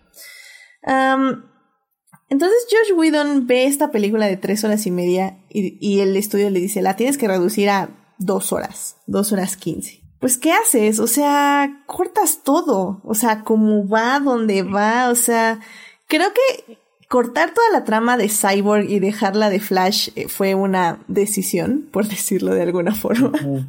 y no, no, como digo, no voy a hablar de la persona de Josh Whedon, nada más voy a decir que fue una decisión cortar a Cyborg y no a Flash. Choices, efectivamente. creo que yo hubiera cortado más a Flash, así literalmente. Pero bueno, era su personaje chistoso, también creo que por eso lo dejó. Ajá. Em, y creo que sí aprecio ahora en Twitter estuvo este video, eh, se los pongo ahí en las redes para que lo vean, comparando la escena de Wonder Woman en el banco, de la de Josh Whedon con la de Snyder. Y fue muy interesante verla porque literalmente que ves que Josh Whedon no quería contar una historia, él nada más estaba poniendo imágenes. O sea, es como Wonder Woman entra, detiene balas, agarra la bomba, la avienta, regresa, detiene al malo. Eso es Josh Whedon. Snyder es como, entra, música, eh, ve a todos los villanos, le disparan, bala, shh, bala, shh. Digo, villanos, pelea, pelea, pelea, pelea, pelea, ve la bomba, ve villanos, bala, bala. O sea, no digo que esté mal. Yo, la versión de Snyder me gusta muchísimo. O sea, pero realmente me encanta. O sea, yo cuando vi la escena del banco dije, ya me compraste. Tus siguientes tres horas y media vienen, vienen, ya sé qué me vas a dar. Eh, pero también siento que no puedo no compadecer a Josh Whedon porque le dieron esa escena y esa escena y, y la tuvo que reducir a dos minutos pues es que cómo te iba a quedar, o sea, no te iba a quedar de otra forma, ¿saben? Sí, porque como dices tú, él, o sea, eh, yo igual tomo a, Josh con suspicious porque siento que todo su éxito que tuvo con Buffy fue, según mi amiga Julia, gracias a sus escritores que estaban detrás de él y no precisamente a él. Pero, o sea, su trabajo en Avengers era nada más, o sea, ya tenías a todos sus personajes presentados, ya sabías quién era quién, eh, ya sabías como que lo único que iba a cambiar es la dinámica entre ellos, ¿no? O sea, cómo interactúan entre ellos. Pero ya sabías quiénes eran. Entonces llegas a Justice League donde no, o sea, cuando grabaron la película no sabíamos quién era Wonder Woman. O sea, nadie sabía nada de ella, ni de dónde venía, no sabíamos quién era Flash, ni sabíamos quién era Cyborg, ni sabíamos quién era Aquaman. O sea, solo teníamos a Batman porque Superman estaba muerto y también Batman ya era un Batman completamente diferente porque no era el mismo que habíamos visto en la película, ¿no? Entonces entiendo que Zack quería como, si tú nunca has visto quiénes son estos personajes, tienes que contar como en la película animada, tienes que mostrar a dónde vienen, pero pues como dices tú, en dos horas no te voy a contar la historia, solo la historia de cada uno de los personajes es imposible porque no dan, o sea, no dan los tiempos. Y es que como decíamos, o sea, eh, Warner le dijo, es que quiero que hagas lo mismo que Marvel. Pues, ¿qué va a hacer este Snyder? Pues va a tener que introducir cinco personajes en una sola película. O sea, no puedes hacer Justice League sin... O sea, no puedes llegar, decir, hola, soy Justice League. Eh, voy a suponer que ya conocen a todos estos personajes. Pásenle. O sea, no podía, porque la gente que, que Justice League eh, se supondría que es gente nueva, que quieres acercar a tu universo. Sí, pero también fue como esto de apresurarlos y, o sea, todo, todo mundo está haciendo lo mejor que puede con lo que le dan, yo creo. Y, y, ahorita creo que lo mejor que le pudo pasar a Snyder fue salir de cuatro horas, porque sí me imagino así estrenando Snyder en 2017 haciendo ahí un Frankenstein con todo este material para que quepa en dos horas y media. sí me pregunto ahí como que qué hubiera hecho él, ¿no? Y creo también. Ah, perdón, vas, No, o sea, le iba a decir, le hubiera ido muy mal. O sea, si de por sí, ya. Eh, yo, por, hablando como. Vamos a hablar de eso un poco en la tercera parte sobre el fandom tóxico. Pero por eso eh, estaba como suspicious con el Snyder Cut, porque sí había mucha gente que defendía y era muy tóxica, pero habían ciertas personas, ciertos críticos que de verdad se pasaron, porque ya se metían con la vida personal, con su hija, o sea, ya era un ataque como de vamos a odiar a Snyder porque es un dude bro, ¿ya sabes? Que mm, tengo así como mis suspicios porque creo que él como persona no lo es, más que sus fans, pero bueno. Y este, o sea, creo que si hubiera salido como salió Batman v Superman, que también le cortaron un montón, le hubiera ido muy mal. O sea, creo que lo hubieran destrozado completamente, no hubiera tocado una película durante mucho tiempo. Y nadie lo hubiera contratado ya. Sí. En un rato. Sí, sí, sí. Y, pero, pero, o sea, sí, también pienso como un poco, o sea, Josh fue como la marioneta de Warner, o sea, porque o sea, necesitaban un nombre grande, ¿no? O sea, y el nombre grande era pues este Josh que ya estaba que ya lo habían corrido de Marvel entonces y fíjate que algo que eh, también me gustaría mencionar aquí de de por qué tal vez no le fue igual a Whedon que en Marvel que en DC creo que DC necesita un Kevin Feige. Y por qué porque en Marvel creo que es demasiado obvio que a Whedon le le dijeron mucho lo que tenía que hacer y lo que no. Y esa persona que está ahí es Kevin Feige pero justo el estudio el estudio se mete y lo sabemos perfectamente Edith lo sabe que Disney se mete mucho a la hora de hacer una película.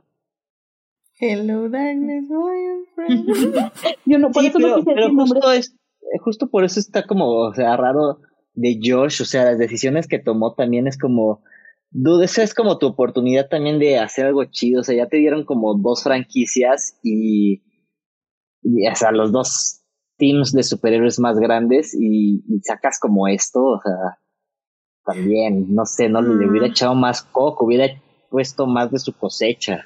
Pero bueno, su cosecha es esto.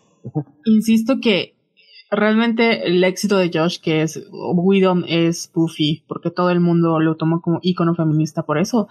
Eh, Fue no por él per se, o sea, sí tuvo una buena idea, sino el equipo de escritores estaba detrás de él porque ya había hecho creo que una primer guion para la Mujer Maravilla que es un asco y es horrible. Ah, sí, cierto, sí, cierto. Entonces, aparte él había dicho que después de eh, Ultron como que quedó destrozado por tener que estar metiendo y, o sea, hacer las referencias y todo.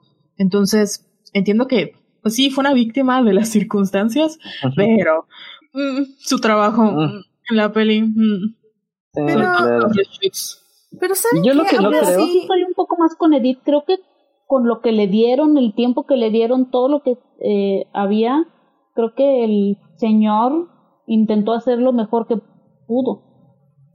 Sí. No digo que me guste, nada más que hizo lo mejor ah, que no, pudo. Sí, no, sí, yo, yo también estoy así como de, le estás dando todo esto, un pastel a medias, pero ¿qué crees? No nos gusta que sea de este sabor, necesitamos que sea de otro, este otro sabor, pero ya no te vamos a dar más dinero. Tienes que moldearlo tú a ver cómo le haces. Pero hay decisiones luego rarísimas, o sea, ¿qué onda con eso de poner a tu villano gritando mother, mother, mother? O sea... Es que, es que ¿sabes qué? También creo que fue algo eh, donde intentó ponerle su sello personal. Y de hecho, Uriel en el chat nos, eh, nos menciona una parte que creo ahí es justamente toda la diferencia. Uriel lo menciona como algo negativo, yo lo veo como algo positivo. Este, en la escena de Wonder Woman, eh, Josh Whedon pone la frase de I'm a believer. O sea, de cuando Diana le dice al, al villano, le dice I am, I am a believer. Y cuando Snyder hace su corte, él nada más pone a Diana diciendo Believe it. Y ¡pa! Y mata al malo, ¿no? y, y creo que eh, independientemente que nos guste, cuál versión nos guste más o no, habla mucho de los directores y cómo, eh, bueno, Snyder tiene su sello de idealista sobre sus superhéroes y cómo Whedon ve a sus superhéroes. O sea, Whedon sí está en una idea, digamos que tal vez no es suya, tal vez es de otras personas, pero bueno, está en la idea generalizada de que un superhéroe o una heroína, pues va a tener como unas frases más positivas, mientras que Snyder no teme que su heroína sea un poco más arrogante, por decirlo de alguna forma, ¿no? Creo que no es la palabra, pero, o sea, es como, pues créelo. y, sí, sí, sí. Y a mí me funcionan las dos, pero nada más con esa frasecita. tenemos toda la diferencia entre el Whedon Cut y el Snyder Cut. Whedon trata de hacer a sus superhéroes eh, muchísimo más idealizados, más positivos, y Snyder los pone de una forma más... no, ve, no es que no es cínica, es una forma más... Pues sí, tal vez arrogante es la palabra. Que tampoco es que esté mal, nada más que es así. O sea, así es como lo ves. Y creo que también la gran diferencia entre los dos cortes es que siento que Whedon están con esta idea de que se quieren unir sus héroes y quieren mejorar el mundo y como que Superman llega como por equivocación. Y Snyder, eh, creo que el problema de todos sus héroes es que no se sienten suficientes sin Superman. Entonces su error o su arco es que tienen que revivir a Superman eh, para poder sentir, para poder salvar el mundo porque estos superhéroes no se sienten capaces de salvarlo sin la figura de Superman. El problema para mí es que al final Superman se queda siendo el que salva el día sin hacer absolutamente nada y todos los, y, todos los demás, incluyendo a Wonder Woman, eh, se ven muy inútiles alrededor de Superman. Ese es mi problema con el corte de Snyder. Y en el corte de Whedon siento yo que no pasa eso. Mm, estaba pensando que no sé si sea la diferencia y no recuerdo quién me lo dijo o en qué momento lo, lo leí. Que, o sea, quizás lo que hace Whedon versus Snyder es que los personajes de Marvel tal vez la mayoría son como humanos que se convierten en superhéroes por algún accidente científico, ¿no? O sea, no todos, o sea, es como, sí, pero siempre se resalta como que son humanos tratando de ser superhéroes. En cambio, DC son casi dioses tratando de ser humanos, ¿no? Como que tratando de cuestionar constantemente su, su humanidad. No me hagan mucho caso, pero me sonó, me hizo como mucho ruido cuando lo mencionaste porque es hasta cierto punto, a mí lo que me gustó del corte de Snyder es que, por ejemplo, el personaje de Aquaman en la primera película, o sea, la de, la de Whedon, era más como un un idiota o un imbécil así como que, ah, yo creo, ¿no? Y en esta sí notas que él realmente estaba preocupado por Cyborg y era algo que yo no había pensado. O sea, al final este es un niño, o sea, es un, es un chico que no tiene un papá, este nos estás pidiendo que cuestionemos mucho y no veíamos ese conflicto que tenían ellos de pelearse entre ellos. Al final sí había como, no confiaban del todo, pero sabían que al ser iguales, porque eran diferentes, no tenían con quién más confiar. O sea, porque Aquaman no podía confiar en los humanos ni en, los atlantes, ¿no? Y la Mujer Maravilla estaba sola, no, no tenía a quién, o sea, se murió Steve Trevor, Batman estaba solo porque él mató a Superman, Barry estaba solo, entonces al final, eh, bueno, Cyborg también, al final como que se dan cuenta que ellos son iguales por así decirlo, ¿no? Y eso es lo que acaba, tal vez por eso vemos el conflicto entre ellos, porque se tienen que unir porque ya no se sienten solo, solos. A diferencia de, del corte de Widom donde, o sea, cada uno está, o sea, Bat, bueno, la Mujer Maravilla está así como que vamos a unirnos, ¿no? Y como que ella tiene que cargar el peso porque Batman está deprimido y Ben Affleck tiene una cara así como de que casi casi salió de rehabilitación por su, porque le estaban obligando. Y aquí sí ves que están todos tratando de, de confiar un poquito más y todos sabemos que Bruce Wayne nunca le hubiera dicho su nombre a la primera persona nada más porque sí.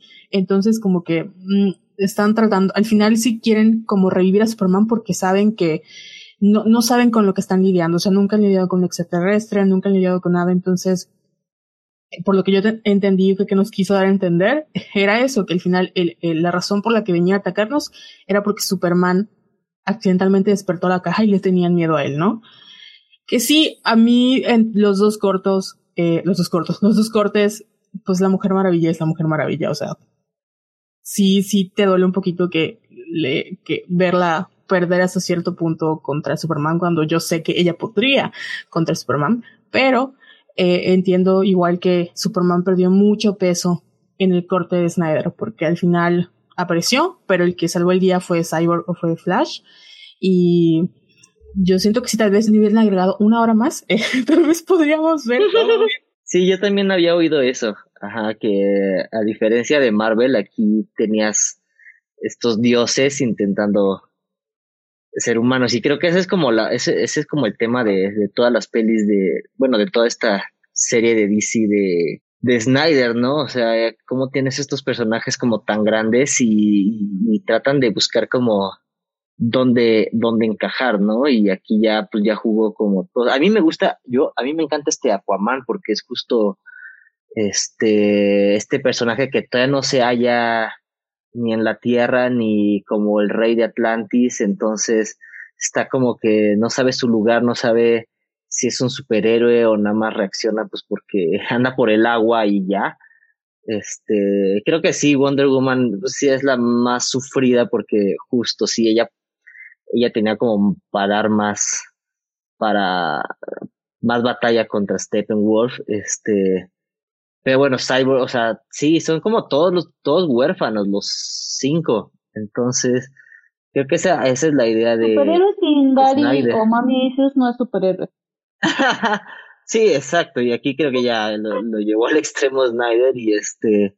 Digo, super, Batman sobre todo, ¿no? Así con, con que conoce a su mejor amigo y se y lo mata, casi lo mata y si luego se lo matan cuando ya empezaba a quererlo y así, y este, y pues por eso ahorita ya está todo optimista de, ay, sí, ni Superman, ni Superman. Y este, y sí, o sea, pues también esa es la gran falla de Snyder, o sea, a Snyder le faltaron aquí dos horas más, ¿no? No, ya, ya. no ahí, entonces ahí sí creo que No está mal Snyder en que Sí, sí. a eso voy. Fíjate que Ah. a mí honestamente Snyder como visionario me gusta, pero creo que como Ajá. storyteller sí le falta Ujú. mucho. No, y es ¿Por lo- qué? Porque si no puedes contar una historia en dos, tres horas, neces- necesitas cuatro, cinco, seis No. horas, entonces el que está mal eres tú. No, y mira, yo no tengo nada en contra de las películas que duren cuatro horas. O sea, creo que hay películas que sí cuentan una historia en cuatro horas y está bien. El problema de Snyder es que no es una historia, son cinco historias. Y ninguna la concluye bien. O sea, entonces es como, o sea, Ajá, elige a Cyborg, elige a Flash, elige a Batman, elige a Superman. Y, y lo comentaba, o sea, igual con Melvin, creo que, creo que fue contigo, Melvin, este, o sea, mi problema es que Superman no concluye, como está diciendo, creo que, creo que Rey Blanco en el chat nos dijo, ah, no, perdón, este, eh, Eduardo Mateo dice, es- este, Ajá. Superman es un Deus ex máquina.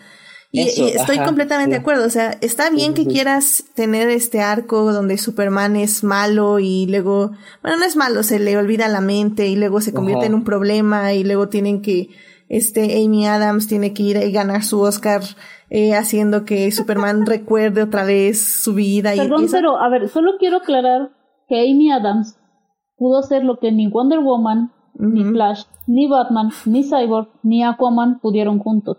Amén a eso. Que fue, que fue calmar a Superman y decirle, a ver, mi chavo, ya, ya bájale. Exacto, y, y eso está muy padre, y que Superman recuerde y luego diga, ¿sabes qué? Sí, sí quiero luchar para salvar ese mundo. Sí. Eso estaría padrísimo, y sí está, porque eso está en la Es película, estoy completamente de acuerdo, Ajá. pero, pero no, Mira. no está en primer plano. Y no, No. es, y, y todo esto lo tienes que Mm. deducir casi casi, y eso es lo que no De hecho, funciona. fíjate que yo leía una pieza que decía, y que creo que es lo, lo que más me ha gustado de lo que he leído, que decía que eh, el Snyder Cut tiene lo mejor y lo peor de Snyder. Y que es precisamente eso, que de Sí. repente se, Ajá.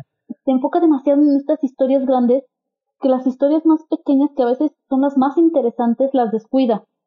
Eh, a mí, por ejemplo, en lo personal, me encantó la toda esta parte de la relación de, de Víctor con su papá, que yo eh, le dije a Melvin, para mí el héroe sin capa de la película es Joe Morton y ese papelazo que, que se avienta, un actorazo. Entonces, o sea, me, me gustaba ver estas interacciones también de repente entre Flash y Aquaman, este co- como bromance, ¿no? Cuando le dice, a ver esa gorra, a ver la otra. Ujú.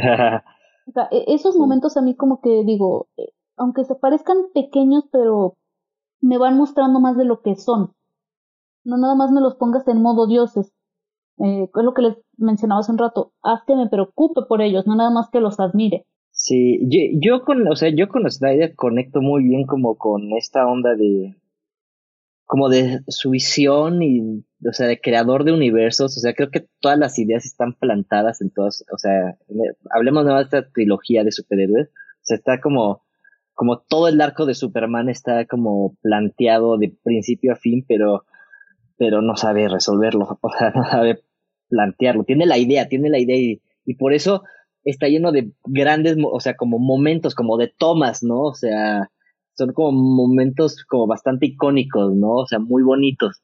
Pero ya que los ves como un todo, pues, pues sí, no macha, no, no le da el tiempo a las cosas, no.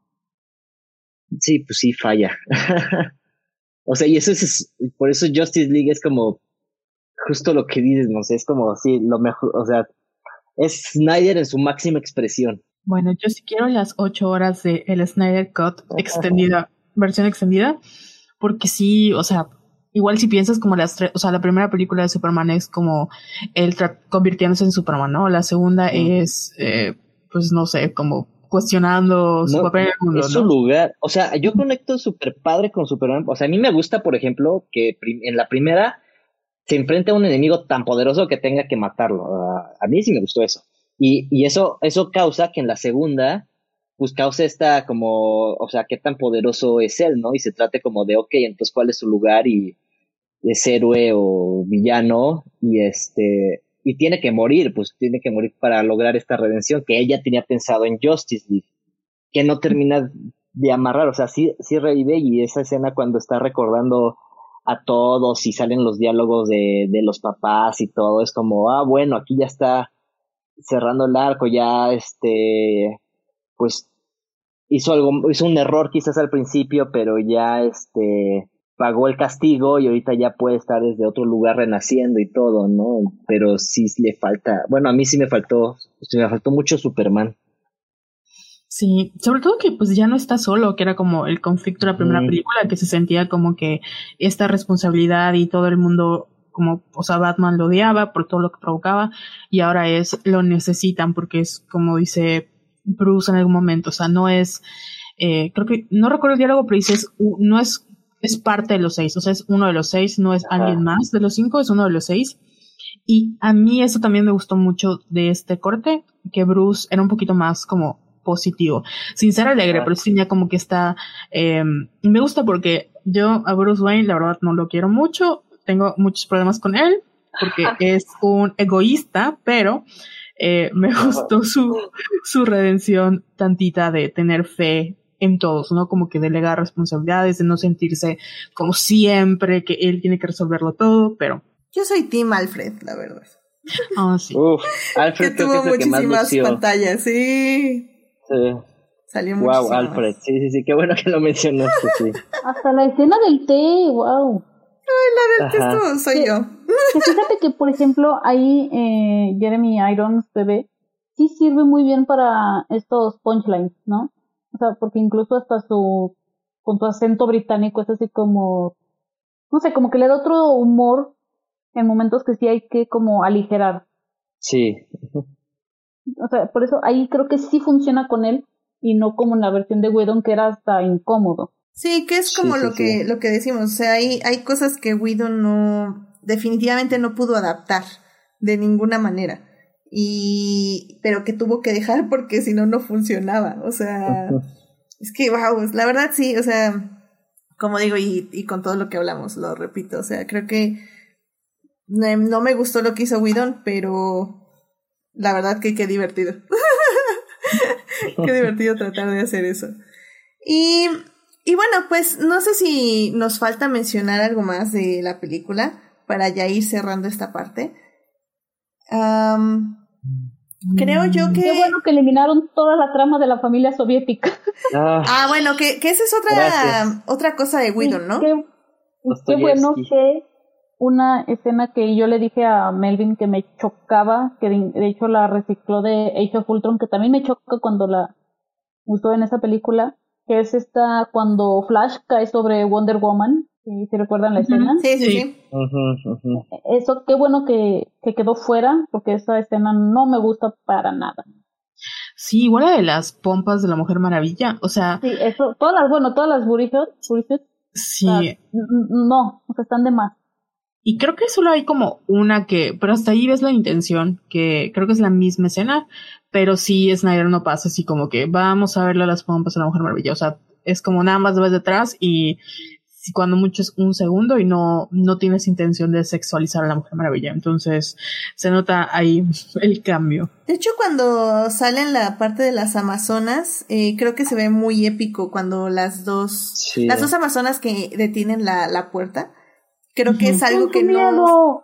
¡No tenemos miedo! Eso se ve bien Uf. padre. Sí, sí, Uf. sí. Sí, fue, fue de mis partes favoritas. Junto Sí. con la escena de, de Flash, pero que creo que eso a todos nos emocionó. Sí, la parte de Flash está muy Amazonas buena. Fue, No, fue sí, pero abrir con eso, o sea, está genial. Y luego, al final, que llene así todo el cuadro de Amazonas y así cabalgando y todo. En Josh creo que lo quitó todo eso. Eh, Lo hizo muy corto. partes. Ajá, sí. Ajá, y fue así Lo hizo- como o sea, de- lo hizo si la escena corto. dura 10 minutos, eh, yo la hizo de 5. Sí, o por y decirlo más épico. No, yo creo que hasta menos. O sea, si duraba 10 minutos, Josh la hizo de 3. Ujú. Porque pues eso es lo que tenía que hacer, básicamente. No. A mí mi escena favorita, la verdad, es cuando Cyber ve al posible futuro y es el funeral de Diana. O sea, no sé por qué me impactó mucho esa escena y dije, ay, qué Mm. padre. O sea, es como que algo que tú no piensas que puede ser posible y está pasando. Entonces, sí, sí, me gustó mucho. Sí, y Sí, creo que Wonder Woman no, tal vez no luce como de al 100, pero sí todo su mundo. Ujú. Sí, completamente de acuerdo. Bueno, pues yo creo que con eso ya nos podemos pasar a la siguiente parte para habl- hablar un poquito ya del futuro. Y bueno, obviamente si, si sale más de este, de este corte, obviamente lo podemos discutir. Nada más rápidamente en el chat, este, este eh, Rey Blanco dice que el único Snyder que sabe armar universos para DC es Scott Snyder. Así que bueno, ahí, ahí tenemos uno y Bueno. Uriel, Uriel lo respalda. Y pues sí, dice también Uriel que de hecho todas las tomas sexualizando a Gal Gadot son de, dice que son de Snyder. Yo creo que no, ¿eh? Yo creo que sí son de Whedon y que fue lo que estábamos diciendo ahorita. Yo honestamente no sé, pero qué bueno que los eliminaron porque otra cosa creo que también con todo esto Snyder tuvo tres años y obviamente hubo oportunismo para leer las críticas, para leer lo que estuvo bien, lo que estuvo mal. Sí, sí, sí. Entonces sí, por eso yo no me atrevería a asegurar 100% porque en Watchmen hay bastante sexualización de los personajes femeninos. Sí, tal vez, y, y digo que eso también es muy valioso, ¿no? Que alguien lea las críticas y diga, ah, ahora le están diciendo que sexualizo mucho a Wonder Woman, ah, bueno, pues le voy a bajar 20 tomas. Entonces, creo que, creo que eso también es valioso, ¿eh? Sinceramente. Así que, si Snyder No, no, aprendió... mío no, no era queja, nada más era así como de yo no me atrevería a asegurar al 100%. Sí, no está. Ok, ok, muy bien. Ok, bueno, pues yo creo que con eso podemos ya pasarnos a la tercera parte. Yo soy Darkseid y están en adictia visual. Tráiganme a Thanos. Muy bien, pues ya estamos aquí en la tercera parte de este programa. En la primera parte estuvimos hablando del origen del Snyder Cut, cómo pasó todo esto que pasó en Warner y porque básicamente Warner es un desastre. Eso fue de lo que hablamos en la primera parte. En la segunda parte ya estuvimos hablando del Snyder Cut, lo que nos gustó, lo que no nos gustó, lo que comparamos con el corte de Josh Whedon y con el Snyder Cut. Y bueno, para recordarles que el chat sigue estando muy activo por si quieren echarle ahí una visita para ver qué están opinando, así que ahí en YouTube, así que adelante. Y bueno, pues ya estamos aquí en la tercera parte para hablar de el futuro de Warner, que hoy de hecho hubo noticias bastante interesantes. No sé tú, Carol, ¿qué vas a hablar o si sabes de lo que pasó del Snyder Cut? De, bueno, digo, del De- Snyder Cut, de lo de DC.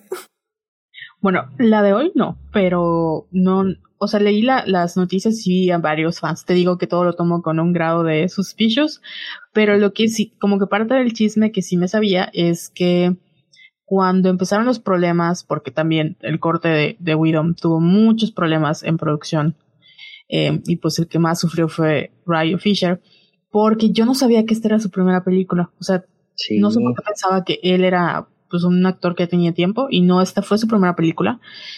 Em, entonces hubo un momento con todas las escenas de la Mujer Maravilla, con, sobre todo cuando Ezra se cae en, su busto, que ella dijo, "Mm, no sé qué escena habrán igual grabado, que ella sí alisó la voz y dijo que no le parecía.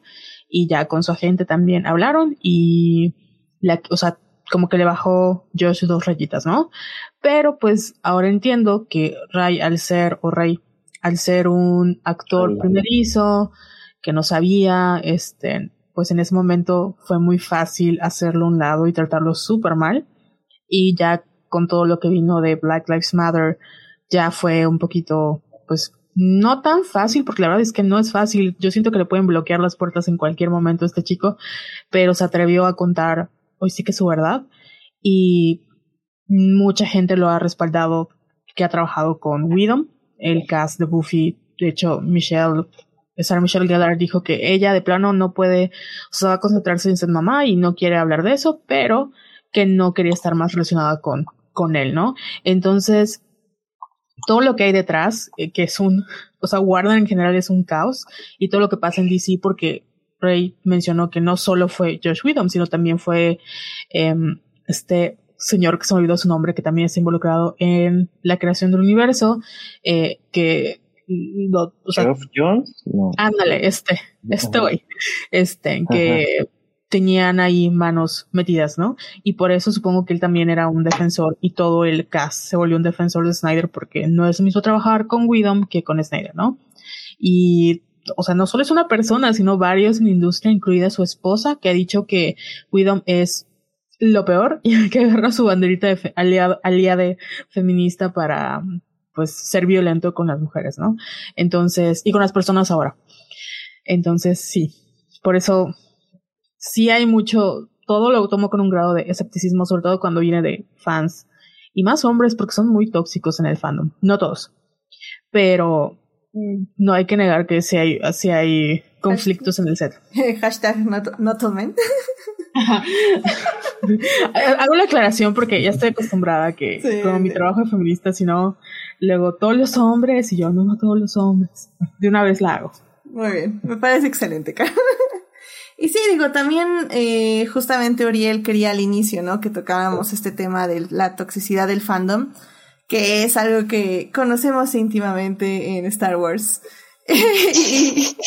y, pues, o sea, creo que ha estado interesante, sobre todo porque Snyder eh, hace poco se unió a un stream con muchísimos, bueno, con algunos fans, eh, algunos fans, y eh, justamente denunció así abiertamente y había dos miembros de ese grupo, eh, un grupo bastante tóxico que básicamente se, de, eh, ahorita que fue esto de eh, que asesinaron a unas mujeres asiáticas en estados de, de origen, de, perdón, este, ah, bueno, unas mujeres, sí, este, de origen asiático en Estados Unidos.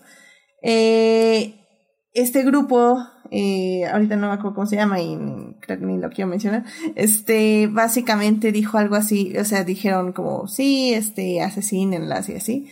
Y bueno, George Whedon la, eh, los denunció públicamente en ese canal, estando ahí ellos.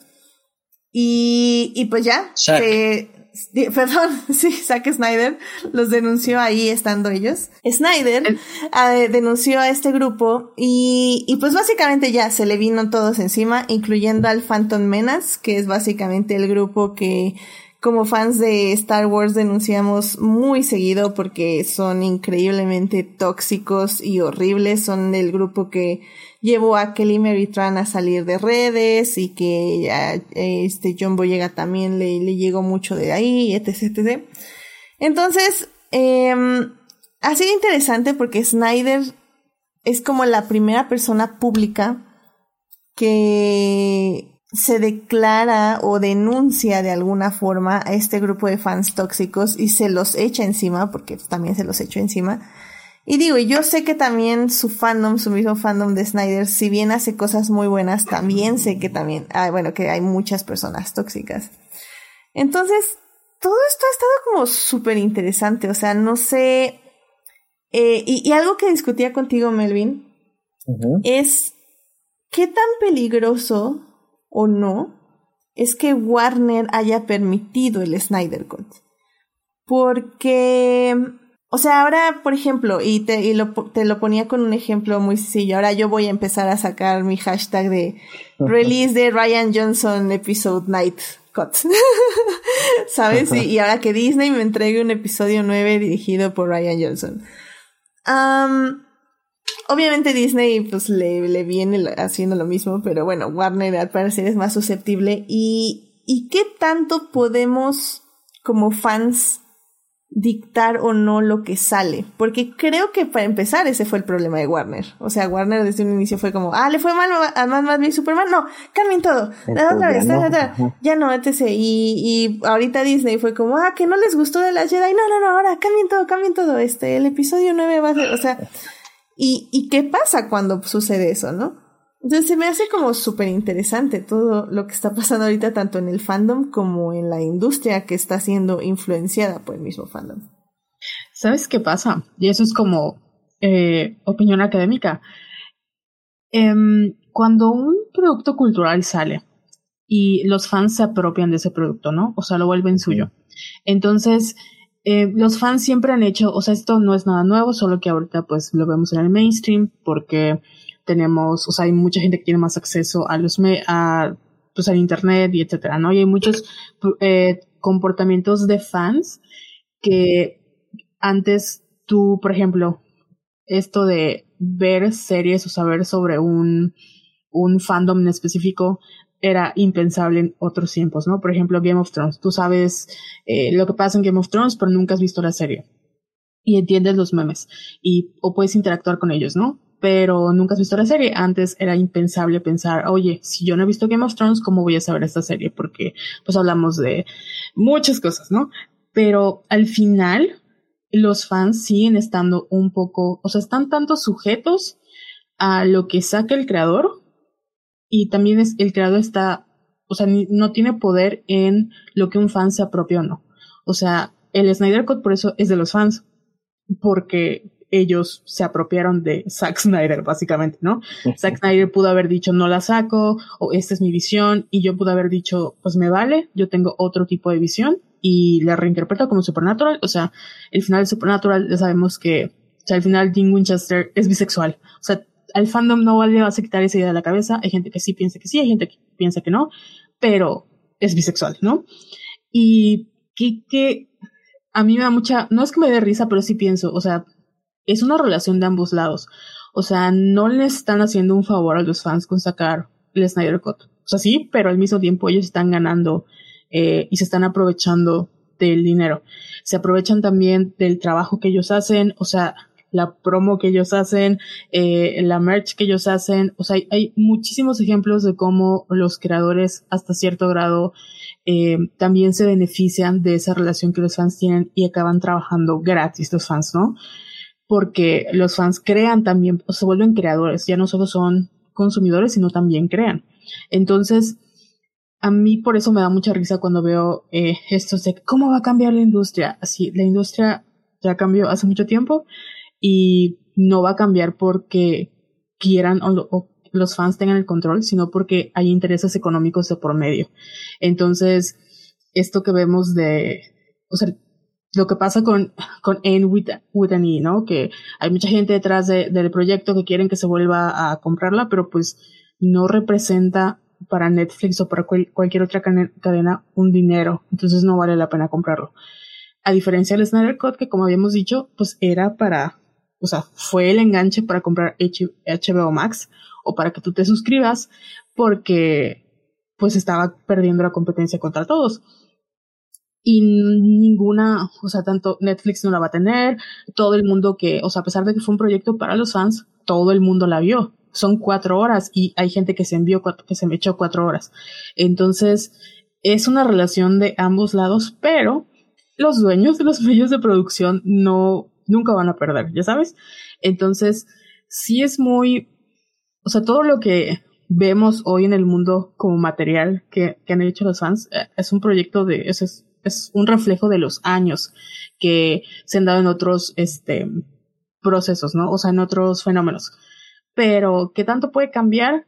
Pues es que al final, así como es una relación de ambas vías, eh, los fans también tienen sus propios contenidos. Entonces, si tal vez no hubiera salido el Snyder Cut, hay mucha gente y mucho trabajo fan que hablaba de pues yo te doy cinco pesos, yo te doy dinero, este, para que tú hagas tu propia versión animada, o nos metemos con, eh, con Snyder y hacemos una videollamada, o sea, o nos organizamos, que es lo que ellos hacían, creo que para juntar dinero para, para esta asociación. ¿Cómo te insultamos a todos los ejecutivos?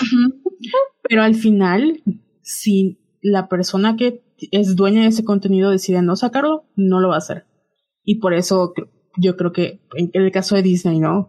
O sea, meterte con Disney es muy complicado. Y si Disney accede a hacer algo, no es porque escucha a los fans, sino porque a él le conviene quedar bien o le conviene cambiar ciertas cosas. Yo no he visto el ¿cuál? The Last Jedi, no me equivoco. Bueno, no he visto ninguna de Star Wars nueva, o sea, las, las últimas dos, ¿no? Perdón. Pero estoy muy segura que la razón por la que quitaron a Ryan Johnson fue porque la mayor parte del fandom de Star Wars son hombres y no les gustó esa película. Entonces no se quisieron arriesgar con que las mujeres se sigan apropiando de Star Wars, que es muy chistoso, pero estoy muy segura que es eso, y se la pasaron a alguien que era una apuesta segura, que era J.J. Abrams, no es santo de mi devoción y me cae muy mal, pero pues bueno. Y al final, tampoco he visto esa película, pero también estoy muy segura que, que a la gente a la que le gustó eh, la de Ryan Johnson no le gustó para nada esta, y a la gente a la que no le gustó la de Ryan Johnson le gustó mucho esta. Esa es como mi conclusión de todo. Ah, en, la, parte de Star Wars creo que mm, estás en bien en algunos puntos y en otras partes es algo bastante complicado. porque a nadie le gustó el episodio 9, porque aparte todavía extrañamente el fandom tóxico la seguía sintiendo muy progresista, o sea, whatever that means. Entonces, imagínate. Em, rápidamente nada más voy a hablar tantito del chat. Eh, Gina nos está comentando, dice...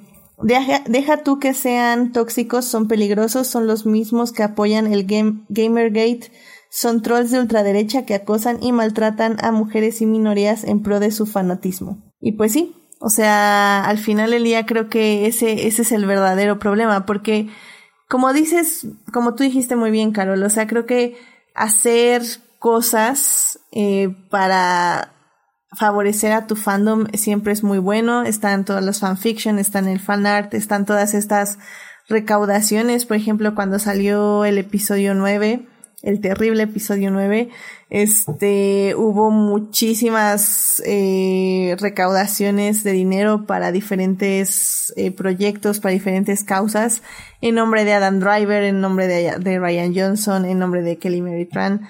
Y, y también hubo recaudaciones, por ejemplo, hubo una para Charles Soule, que es el escritor del cómic de, de Rise of Kylo Ren, creo que se llama el cómic, ahorita no me acuerdo.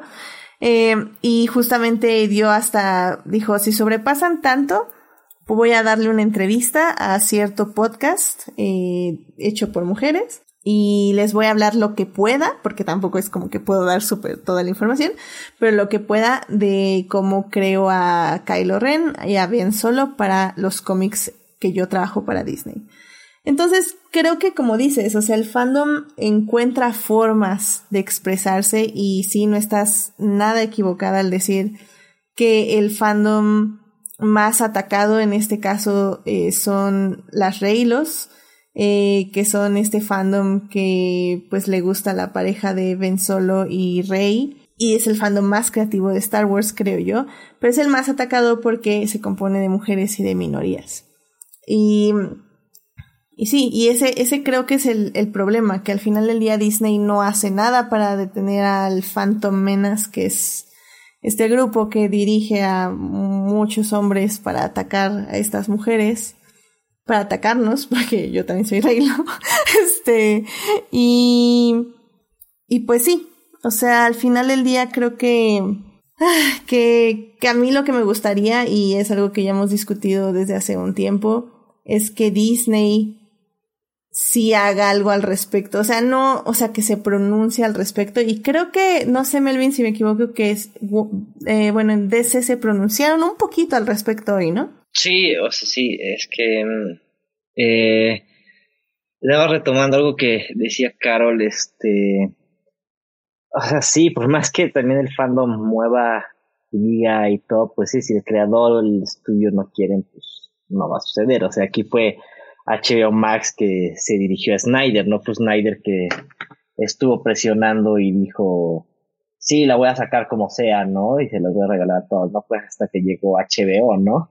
Este, y, y digo, el Snyder Cut fue algo como muy, ya hablamos de es muy único, ¿no? Porque, pues sí, vimos, eh, hay un, que dijeron como un 40% o 60% de material que no salió, ¿no? Y Warner lo tenía así bien escondido, entonces, o sea, sí existió, sí hubo esto, ¿no? Pero, este, ahora ya está enloqueciendo la gente, ya está con el restore de Snyderverse, que dices, bueno, ok, pues sí es, este, acaban de ver esto y quieren ver más, pues sí está normal, ¿no? Y luego ahorita el restore de, de Ayerverse, ¿no?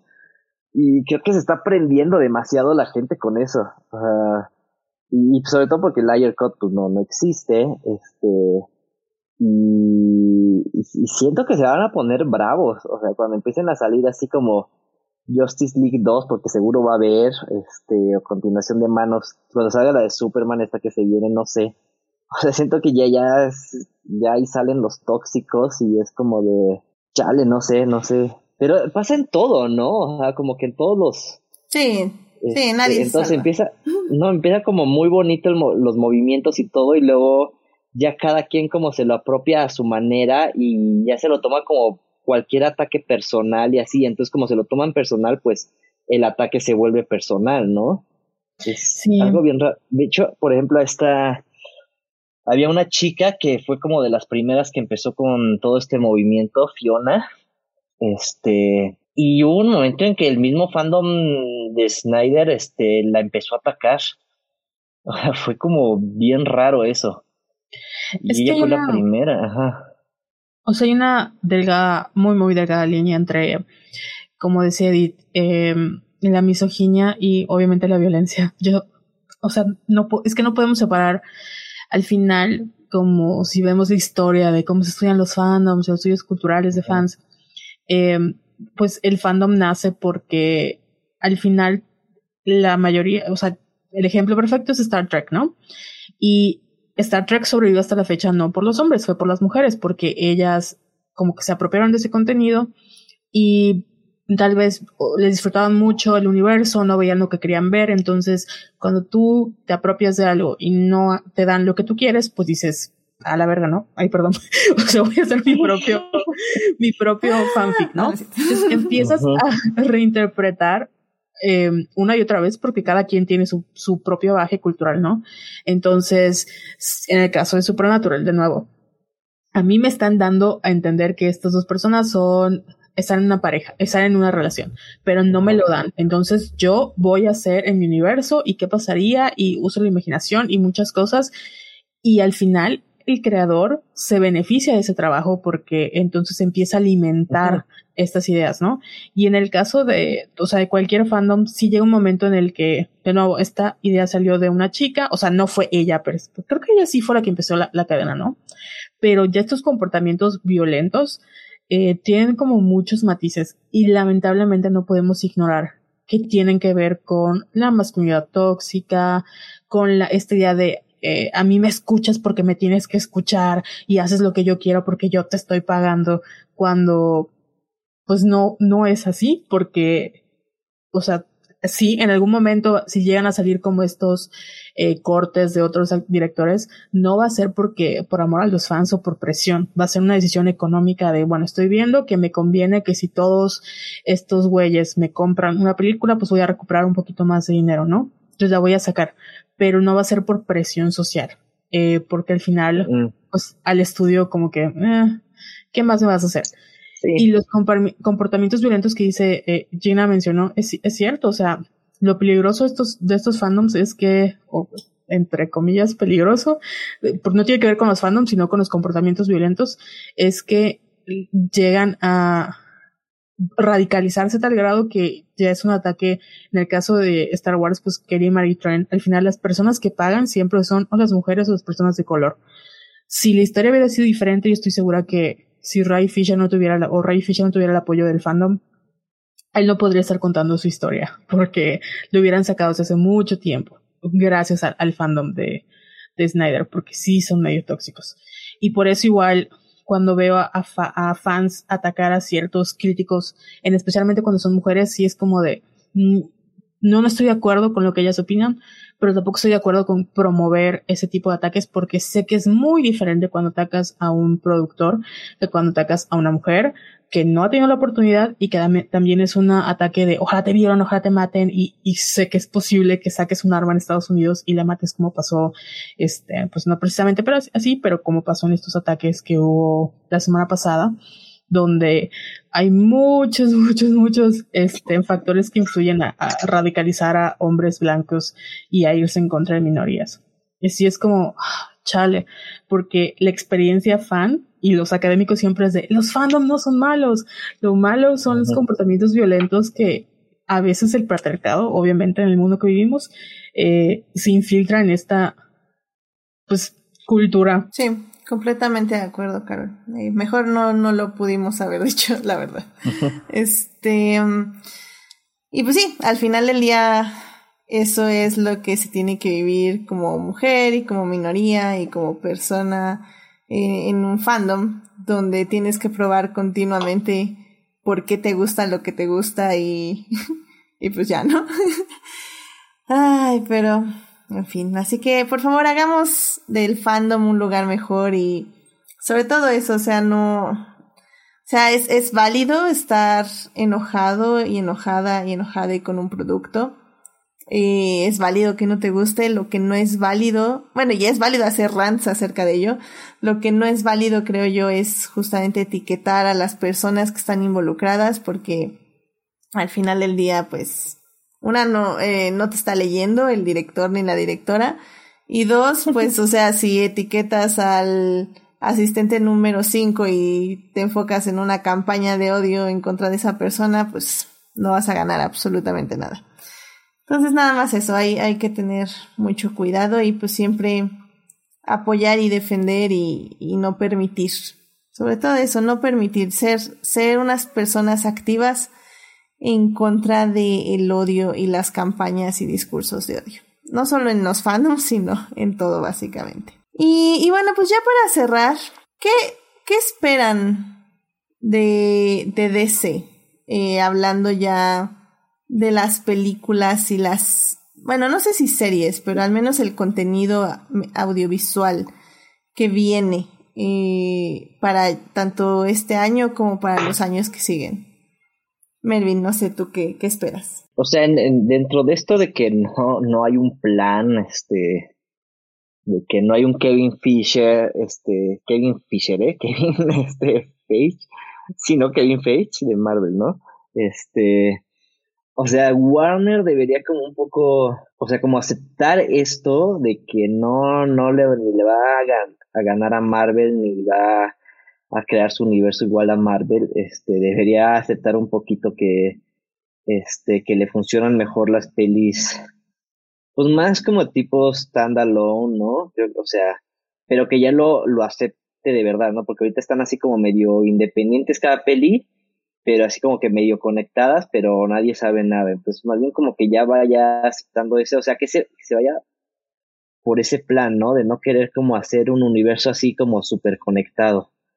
Um, pues ahí viene Suicide Squad, que es como, ah, pues va a estar divertida.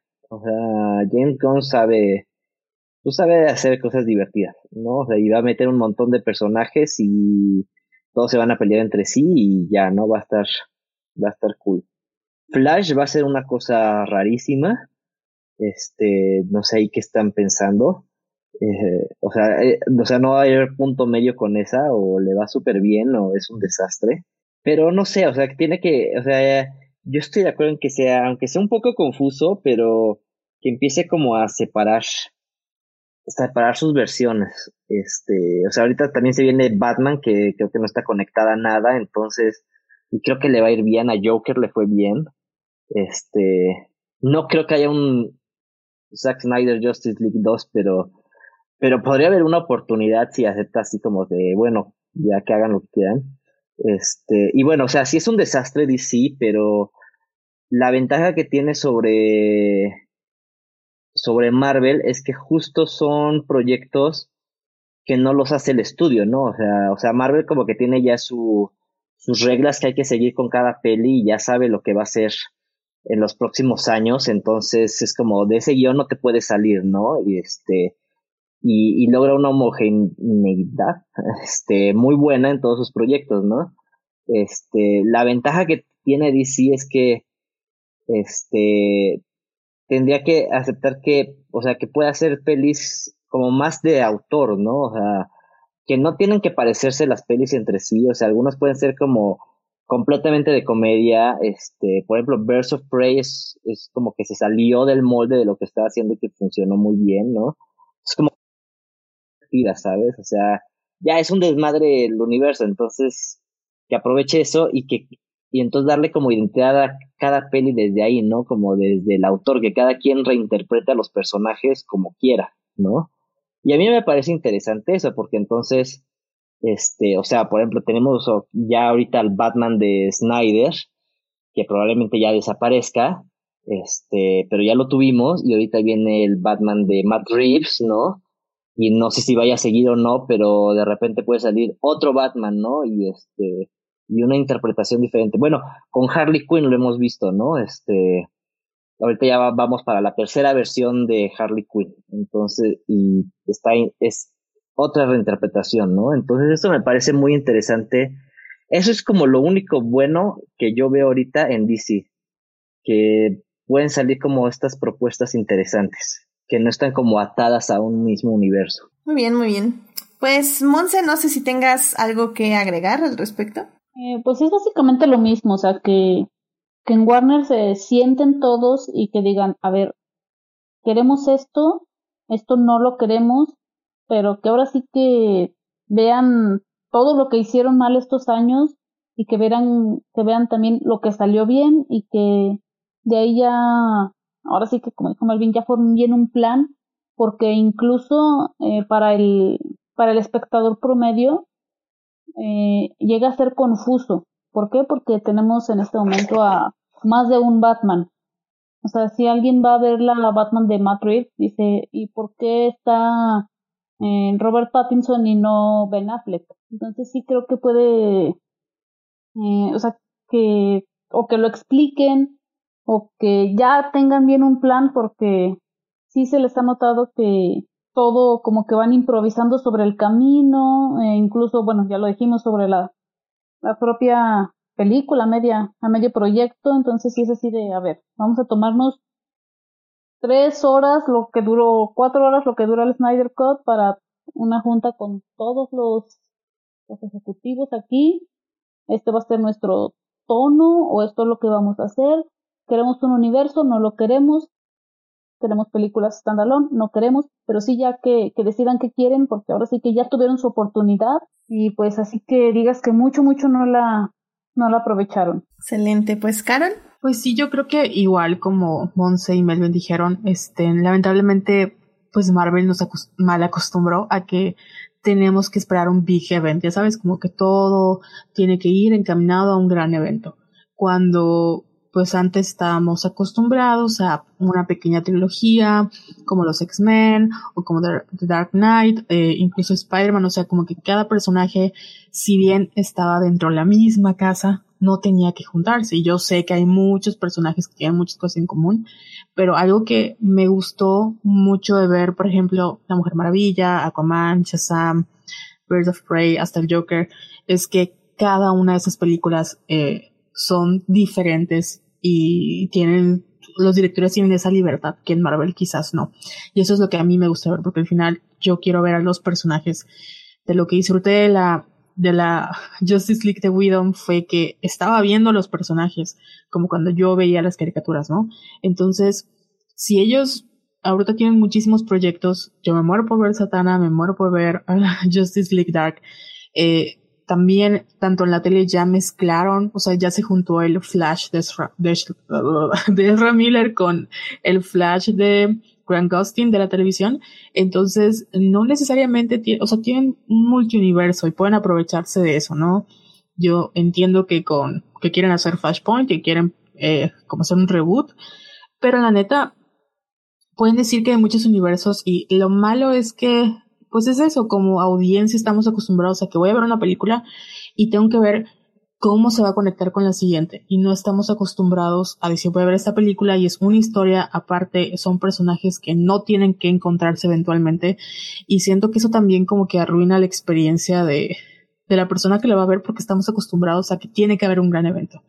Y de las cosas que yo sé que hay mucha gente que no disfrutó Birds of Prey, pero las cosas que a mí me gustó mucho de esa película es que era un universo aparte, sí había una mención de, de Joker, pero no salió, sí había una versión de, creo que mencionaba a Batman, pero tampoco salió. Entonces, al final tú sabes quiénes son esos personajes y dices, oh my god, pues está la Huntress, está ahí, este, Cassandra Kane, pero mm, es ver a un personaje sin, o sea, tú sabes quién es, pero al mismo tiempo no sabes quién es y tienes la oportunidad de, explorarlo y verlo en otro, como que en otro ambiente, ¿no? Entonces, yo la verdad tengo fe y voy a, comprar todo lo que me vendan porque soy basura y es mi basura favorita. La voy a defender, pero sí espero que ya crean por fin en sus personajes porque tienen muchas buena, buenas historias detrás y no tienen que hacer lo mismo que hace Marvel. O sea, yo siento que hasta Marvel ya no está haciendo lo mismo que hacía hace 10 años y está tratando de buscar con sus series, innovar y buscar y, y de ver cómo, porque pues es muy cansado esperar 10 años para, para formar un gran evento y tener que ver 20 películas para entender una película más. Entonces, pues tienen, tienen oro en sus manos, pero pues no me contratan. Yo podría hacer muchas cosas, pero... efectivamente, efectivamente. Ya, ya nos escucharon, Warner, por favor, contraten aquí a Carol para que avance este universo al lugar donde tiene que ir. Y pues sí, o sea, creo que eh, estoy de acuerdo con muchas de las cosas que ustedes dijeron. no, yo ahora sí que yo no tengo vela en este entierro. Eh, a mí, yo solo quiero que me entreguen buen material. Lo único que pido. Este, y creo que como dice Carol, estoy, estoy completamente de acuerdo con Verso Prey. Y creo que también es un tema con WandaVision, ¿no? Que a mucha gente no le gustó el final porque querían que apareciera Doctor Strange y, y se llevara a Wanda y todo así como, y que a un tal Mephisto que quién sabe quién es y, y, y así como, ¿por qué no podemos nada más ver una serie disfrutarla y que no esté conectada con 500 cosas más. O sea, creo que esa sería mi única petición. Ver algo donde no tenga que conectarla con 500 cosas. Si no quiero, o sea, si quiero, eh, como fan, eh, buscar easter eggs y eso, puedo encontrarlos y eso está padre. Pero si no quiero, no quiero. Y no tengo que tener al fucking Luke Skywalker al final de mi serie para que valga la pena, ¿saben? O sea, quiero nada más que Mando esté con su bebé y que sean felices en las aventuras en Mandolandia. Eh, sí, ya, Star Wars, lo siento. Pero bueno, ah, rápidamente el chat. Eh, Rey Blanco nos está diciendo que la serie de Superman y Lois va muy bien, aunque con adolescentes en la historia puede llegar a ser un Rivendell con poderes. Así que bueno, pues ahí. Pero, lamento decir esto, ya sé que bien optimista yo como siempre. Ajá. Pero las series de la Rovers, si tienen algo, es que las primeras temporadas son buenas y ya después se van al caño. Excepto Legends of Tomorrow. Legends of Tomorrow mejoró cada temporada. Legends of Tomorrow, la, la primera es la que es la malita y después es la mejor serie de toda la historia. Exactamente, exactamente. Tengo muchos, muchos argumentos para decir por qué es la mejor serie de la historia. Evidentemente. Dime qué otras series tienen pezones que hablan. ¿Qué, qué otra serie es cierto? No manches. ¿Y qué otra serie sale un peluche gigante que es el villano de toda tu serie? sí, la madrina. A la madrina. Ya, bueno. Vaya, vayan a ver Legends of Tomorrow. Está en Netflix, así que pueden disfrutar. Pueden saltarse, es más, sáltense la primera temporada pásense directo a la segunda. Ya, así, así de plano. Vámonos. y bueno, y ya nada más también, Julián García nos dice, ¿en algún multiverso Amy Abrams ya habrá ganado un Oscar? Más les vale. Ya, ya dejen la pobrecita. Así que bueno, pues miren, eh, pues ya con esto terminamos. Eh, de hecho, en Twitch me están pidiendo que lea algo antes de, de cerrar el programa. Eh, a ver, vamos a ver si puedo leerlo. Dice, Soledad más alienación, más temor, más desesperación, más autoestima entre burla, entre condenación, entre mal entendimiento, por culpa, por error, por juicio. N igual a Y, donde Y es igual a esperanza y N igual a locura, amor igual mentiras, vida igual muerte, uno mismo igual dark side. Esta es la ecuación de la antivida. Wow. Así que. compártela, compártela por ahí. claro. La, se las voy a poner ahí en el chat. Este es, esto está en el chat de Twitch, pero también se las voy a pasar aquí al chat de YouTube. Y si no, también luego ahí se las comparto en Facebook y en eh, Twitter y en Instagram para que la tengan. Muy bien.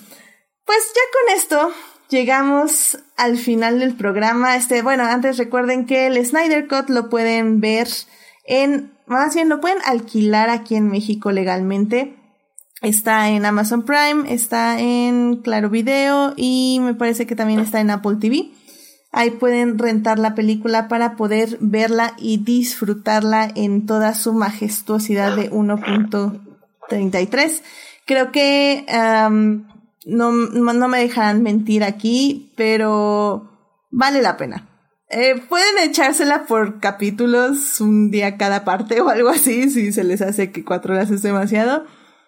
Pero creo que yo vale la pena, al menos para discutirla. No creo que se arrepientan y si se arrepienten se van a arrepentir muchísimo y me van a odiar, pero no importa, creo que la pueden ver. Yo nada más, nada más les quiero hacer una pregunta rápida. ¿Creen que hubiera funcionado como miniserie? Mm, no, no, porque es muy... No, no, es que no es una serie. No, ajá. No. O sea, está bien como si quieres pausarla. Porque creo que al principio lo habían anunciado como miniserie, ¿no? Sí, sí, sí. Es que, ¿sabes? yo por eso me quedé con la duda. De hecho, algo que no mencionamos y que eh, también yo quería decir es que a mí me molestaron las partes. O sea, yo lo hubiera puesto toda la película junta. O sea, no, no entiendo por qué tenemos que tener partes. Tal vez si quieres separas el epílogo. El epílogo sí, porque es, el epílogo es 100% capricho de Snyder. Entonces, el epílogo, pon tú que lo pones después de los créditos, así como 40 escenas extras, o sea, 20 minutos de escenas extras, lo cual está bien. pero yo hubiera quitado las partes, así ya, vámonos.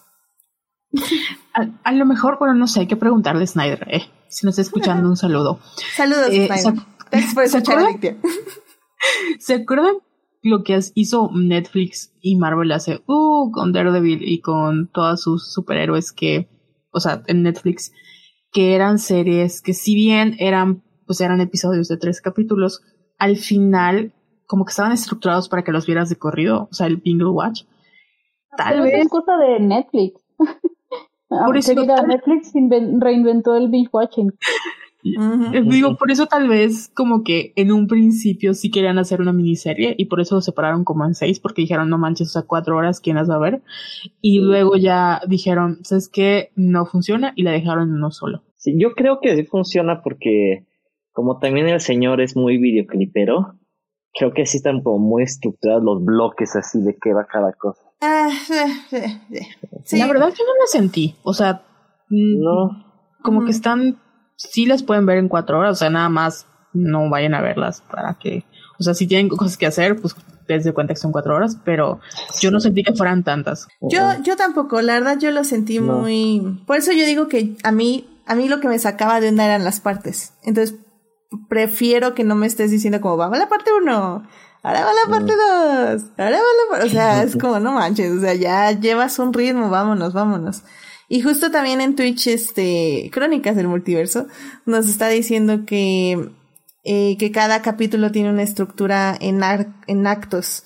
Y, y creo que sí, se entiende, pero como digo, o sea, podía sobrevivir sin parte uno, parte dos, parte tres. O sea, no sé por qué lo hizo Snyder, supongo que en algún punto va a sacar una entrevista o si no es que ya la sacó y explica por qué lo hizo así. Eh, es otro capricho directorial porque siempre este tipo de divisiones son caprichos editoriales, pero personalmente no me gusta. personalmente. Pero bueno. Como digo, ahora sí que vayan, vean el Snyder Cut, juzguen por ustedes mismos, por ustedes mismas. Y, y díganos qué tal les pareció aquí en, en el canal de YouTube, o en el Facebook, o en el Instagram, o en Twitter, donde guste. y bueno, pues ya con esto llegamos al final del programa. Sí, no duró tres horas. Ok, aquí terminamos el primer, la primera parte. Parte uno. Ah, ya sé, no, es que solo tres horas puede durar Star Wars y, y Hamilton. Así que al menos de que quieran cantar, este, cantos, este, ¿cómo es Islandia? ya, ya, ding dong. Vean esa película. Oye, está nominada al Oscar como mejor canción. No sé si esa está nominada, lo- pero No, lo peor es que no es esa canción. Vela para que sepas por qué Ya Ya Ding Dong es la canción del año. ok, ok, ok. Que nos pasen el suéter de Jason Momoa en este momento, por favor. Sí. Para que lo podamos oler tranquilamente mientras cantamos. I mean, eh, Oigan, explíquenme una no cosa. es algo que yo haría, pero A ver. sí. ¿Qué onda con, con Aquaman que está todo vestido y se mete al agua y luego se quita toda la ropa y sale y alguien le da ropa y se la vuelve a quitar así? No, espérame, espérame, tengo una mejor. ¿Por qué Aquaman lanza una botella de vidrio al mar? Exacto, porque por, si tanto se preocupa por... no. Yo honestamente no, no quiero buscarle lógica porque voy a salir perdiendo. Qué diversión, qué diversión. Sí, no, la verdad es que sí, podríamos hablar más del Snyder Cut, pero creo que ya fue suficiente. Ah, Eh, mira, es que hay cosas que solo son Melvin y hay que aceptarlas como tal. Fichas volando. ya sé. Ah, qué padre. Pero bueno, pues muchísimas gracias por venir al programa, Carol, Monse, Melvin. Este, ahora sí que fue, fue un buen programa, nos preparamos por mucho tiempo y, sí. y me alegra que ya por fin se pudo hacer. Yes. Ya. Acabo con el Snyder Cut, ya. Ya nada más esperamos a que salga la versión blanco y negro. Ajá, ya. Ha terminado tu. ¿Cómo era tu.? Después de eso viene My- la versión my muda, watch eso viene Ándale. todo con el bigote de Henry Cavill, después de eso viene todo con la música de la Mujer Maravilla, después de eso Mm. viene la versión... No, yo ya acabé con esto, ya. Ay, muy bien. La neta, yo sí quisiera ver como el Alfred Cut, donde es Alfred viendo, o sea, quién es esta gente, ¿no? Entrando a la casa, eh, destruyendo todo y él tener que estar allá limpiando, así como Master Bruce, muchas gracias, ¿no? O sea, ahora tengo que llamar a todos. Yo quiero una versión extendida de toda la, la escena de cuando precisamente todos llegan y conocen a Alfred. Es así como de, quiero verlos conviviendo y siendo felices, tomándose un tequila sin preocupaciones. Sí, estoy, estoy de acuerdo. Yo, yo quiero una versión mía. Voy a, voy a hacer mi versión sin slow motions. A ver qué tal. Voy a, voy a ver por qué le costó tanto trabajo. Que a dura Weón. hora y media. Mira, no. Yo, yo voy a ser realista. Voy a decir que va a durar dos horas y media. Porque hay slow motions que sí se tienen que quitar, digo, quedar. Lo que se tiene que quitar es Flash con una canción de quién sabe qué fregado salvando a quién sabe quién en un auto. O sea, eso es como what the fuck. Pero bueno, pues este, Carol, muchísimas gracias por venir a este programa. ¿Dónde te puede encontrar nuestro público? En Twitter y en Instagram como arroba Venus en Piscis o en las redes de arroba Somos Violetas, donde hablamos de todo con perspectiva de género. Sí, muy bien. Sigan ese podcast, por favor. Son increíbles. Así que Mm, vayan gracias. Y Monse, muchas gracias por venir. ¿Dónde te puede encontrar nuestro público? Muchísimas gracias por dejarnos or- organizar este programa y tú estar de invitada hoy. A mí me pueden encontrar en Twitter como arroba G, donde puedo pelear de todo como si supiera de qué estoy hablando. Eso. Melvin, muchísimas gracias por venir y organizar este podcast, ¿sí es cierto? Uf, Gracias, gracias por darme esto y no correrme después de andar tres años así de ya, el Snyder está bien. Ay, mira, Gracias, son gracias, dos gracias. horas cuarenta. Creo que ni tú ni yo. Bien, estuvo bien, estuvo bien. Excelente. Este, ¿dónde te puede encontrar nuestro público? Twitter e Instagram como MelpDJ. Excelente, muchísimas gracias. Y pues ya saben, a mí me pueden encontrar en HT Idea, donde cada vez hablo menos de Star Wars. Em, por cierto, este, recuerden que también luego después en Nunca voy ahí a Crónicas del Multiverso y estuve haciendo un commentary track del Snyder Cut. No hablé muchísimo, pero estuvo entretenido, así que si quieren darse una vuelta ahí al canal de Crónicas, adelante. Y bueno, eh, nada más para cerrar, en el chat, en el chat nos dice, mm, eh, nos dice Julián García, hashtag release de Melvin Cut, eh, que es, dice que, que existe un podcast de ocho horas con Melvin, así que... Sí hubo más material, eh, sí hubo más material, pero...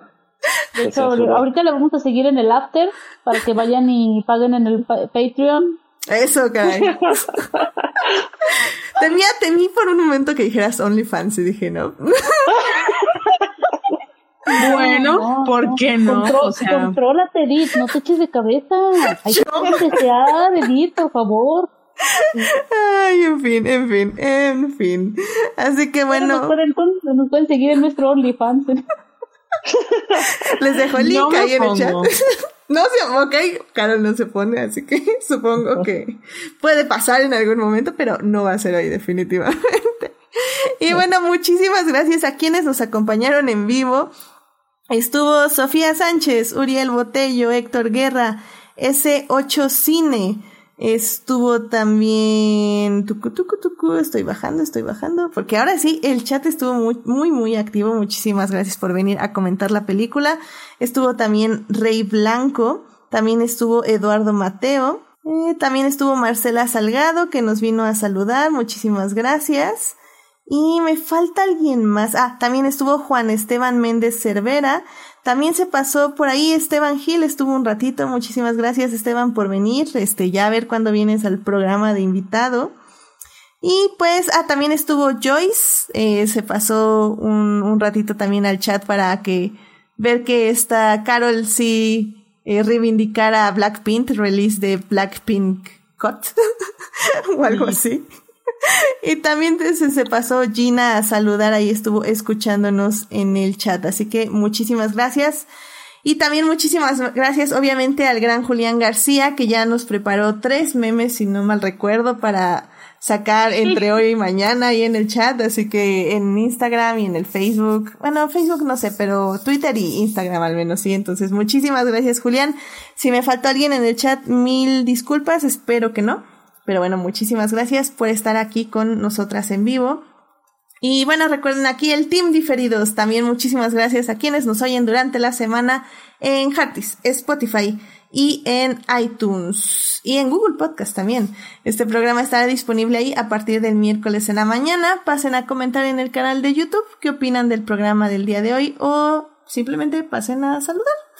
Eh, no se les olvide seguir este podcast en Facebook, en Instagram como Adictia-Visual para leer reseñas de películas y series. Y también suscribirse al canal de YouTube y Twitch para que les avise, les avise cuando estamos en vivo. Muchísimos saludos a Juan Pablo Nevado, a Jesús Alfredo, a Fernando, a Jessica y a Taco de Lechuga, quienes nos acompañan, quienes nos acompañan en las redes todos los días. También, por cierto, ya en, las redes eh, puse unos posts en Instagram y también en Twitter y en Facebook, en las tres, en las tres redes sociales, sobre dónde pueden ver las películas que nominaron a los Oscars, eh, todas las películas que están en Netflix, todas las películas que están en Prime Video, en Disney y eh, las que próximamente van a salir en cines. Así que, ah, y en Apple TV también. Así que si quieren darse una vuelta ahí y checarlos, me quedaron relativamente bonitos, así que estoy muy feliz, me gustó mucho el experimento, así que vayan, vayan a echarles un ojo y obviamente también vayan a ver las películas que están nominadas. Y bueno, pues ya eh, la próxima semana, eh, probablemente lo más seguro, eh, hay un 90% este, de probabilidades, que hablemos de Drive to Survive, la tercera temporada de Fórmula 1, como les comentaba al inicio del programa. Eh, así que pues únanse, no importa que no vean la Fórmula 1, no importa que no les guste muchísimo, vamos a hacer que les guste la Fórmula 1, no se preocupen, así que dense una vuelta y pues únanse a la conversación. Bueno, pues muchísimas gracias. Este, cuídense mucho, por favor. Ya saben, si salen, usen cubrebocas y si pueden no salir, pues muchísimo mejor. Para Recuerden que vivimos en una sociedad. Shot. Shot. Shot. Ay, sí, ya sé, vivimos en una sociedad, definitivamente. Cuídense. Y no nos han vacunado. Y no nos vacunarán, así que ustedes con calma. O sea, bueno, en un futuro cercano, pues. así que bueno, cuídense mucho, bye bye. Nos vemos. Adiós. Bye.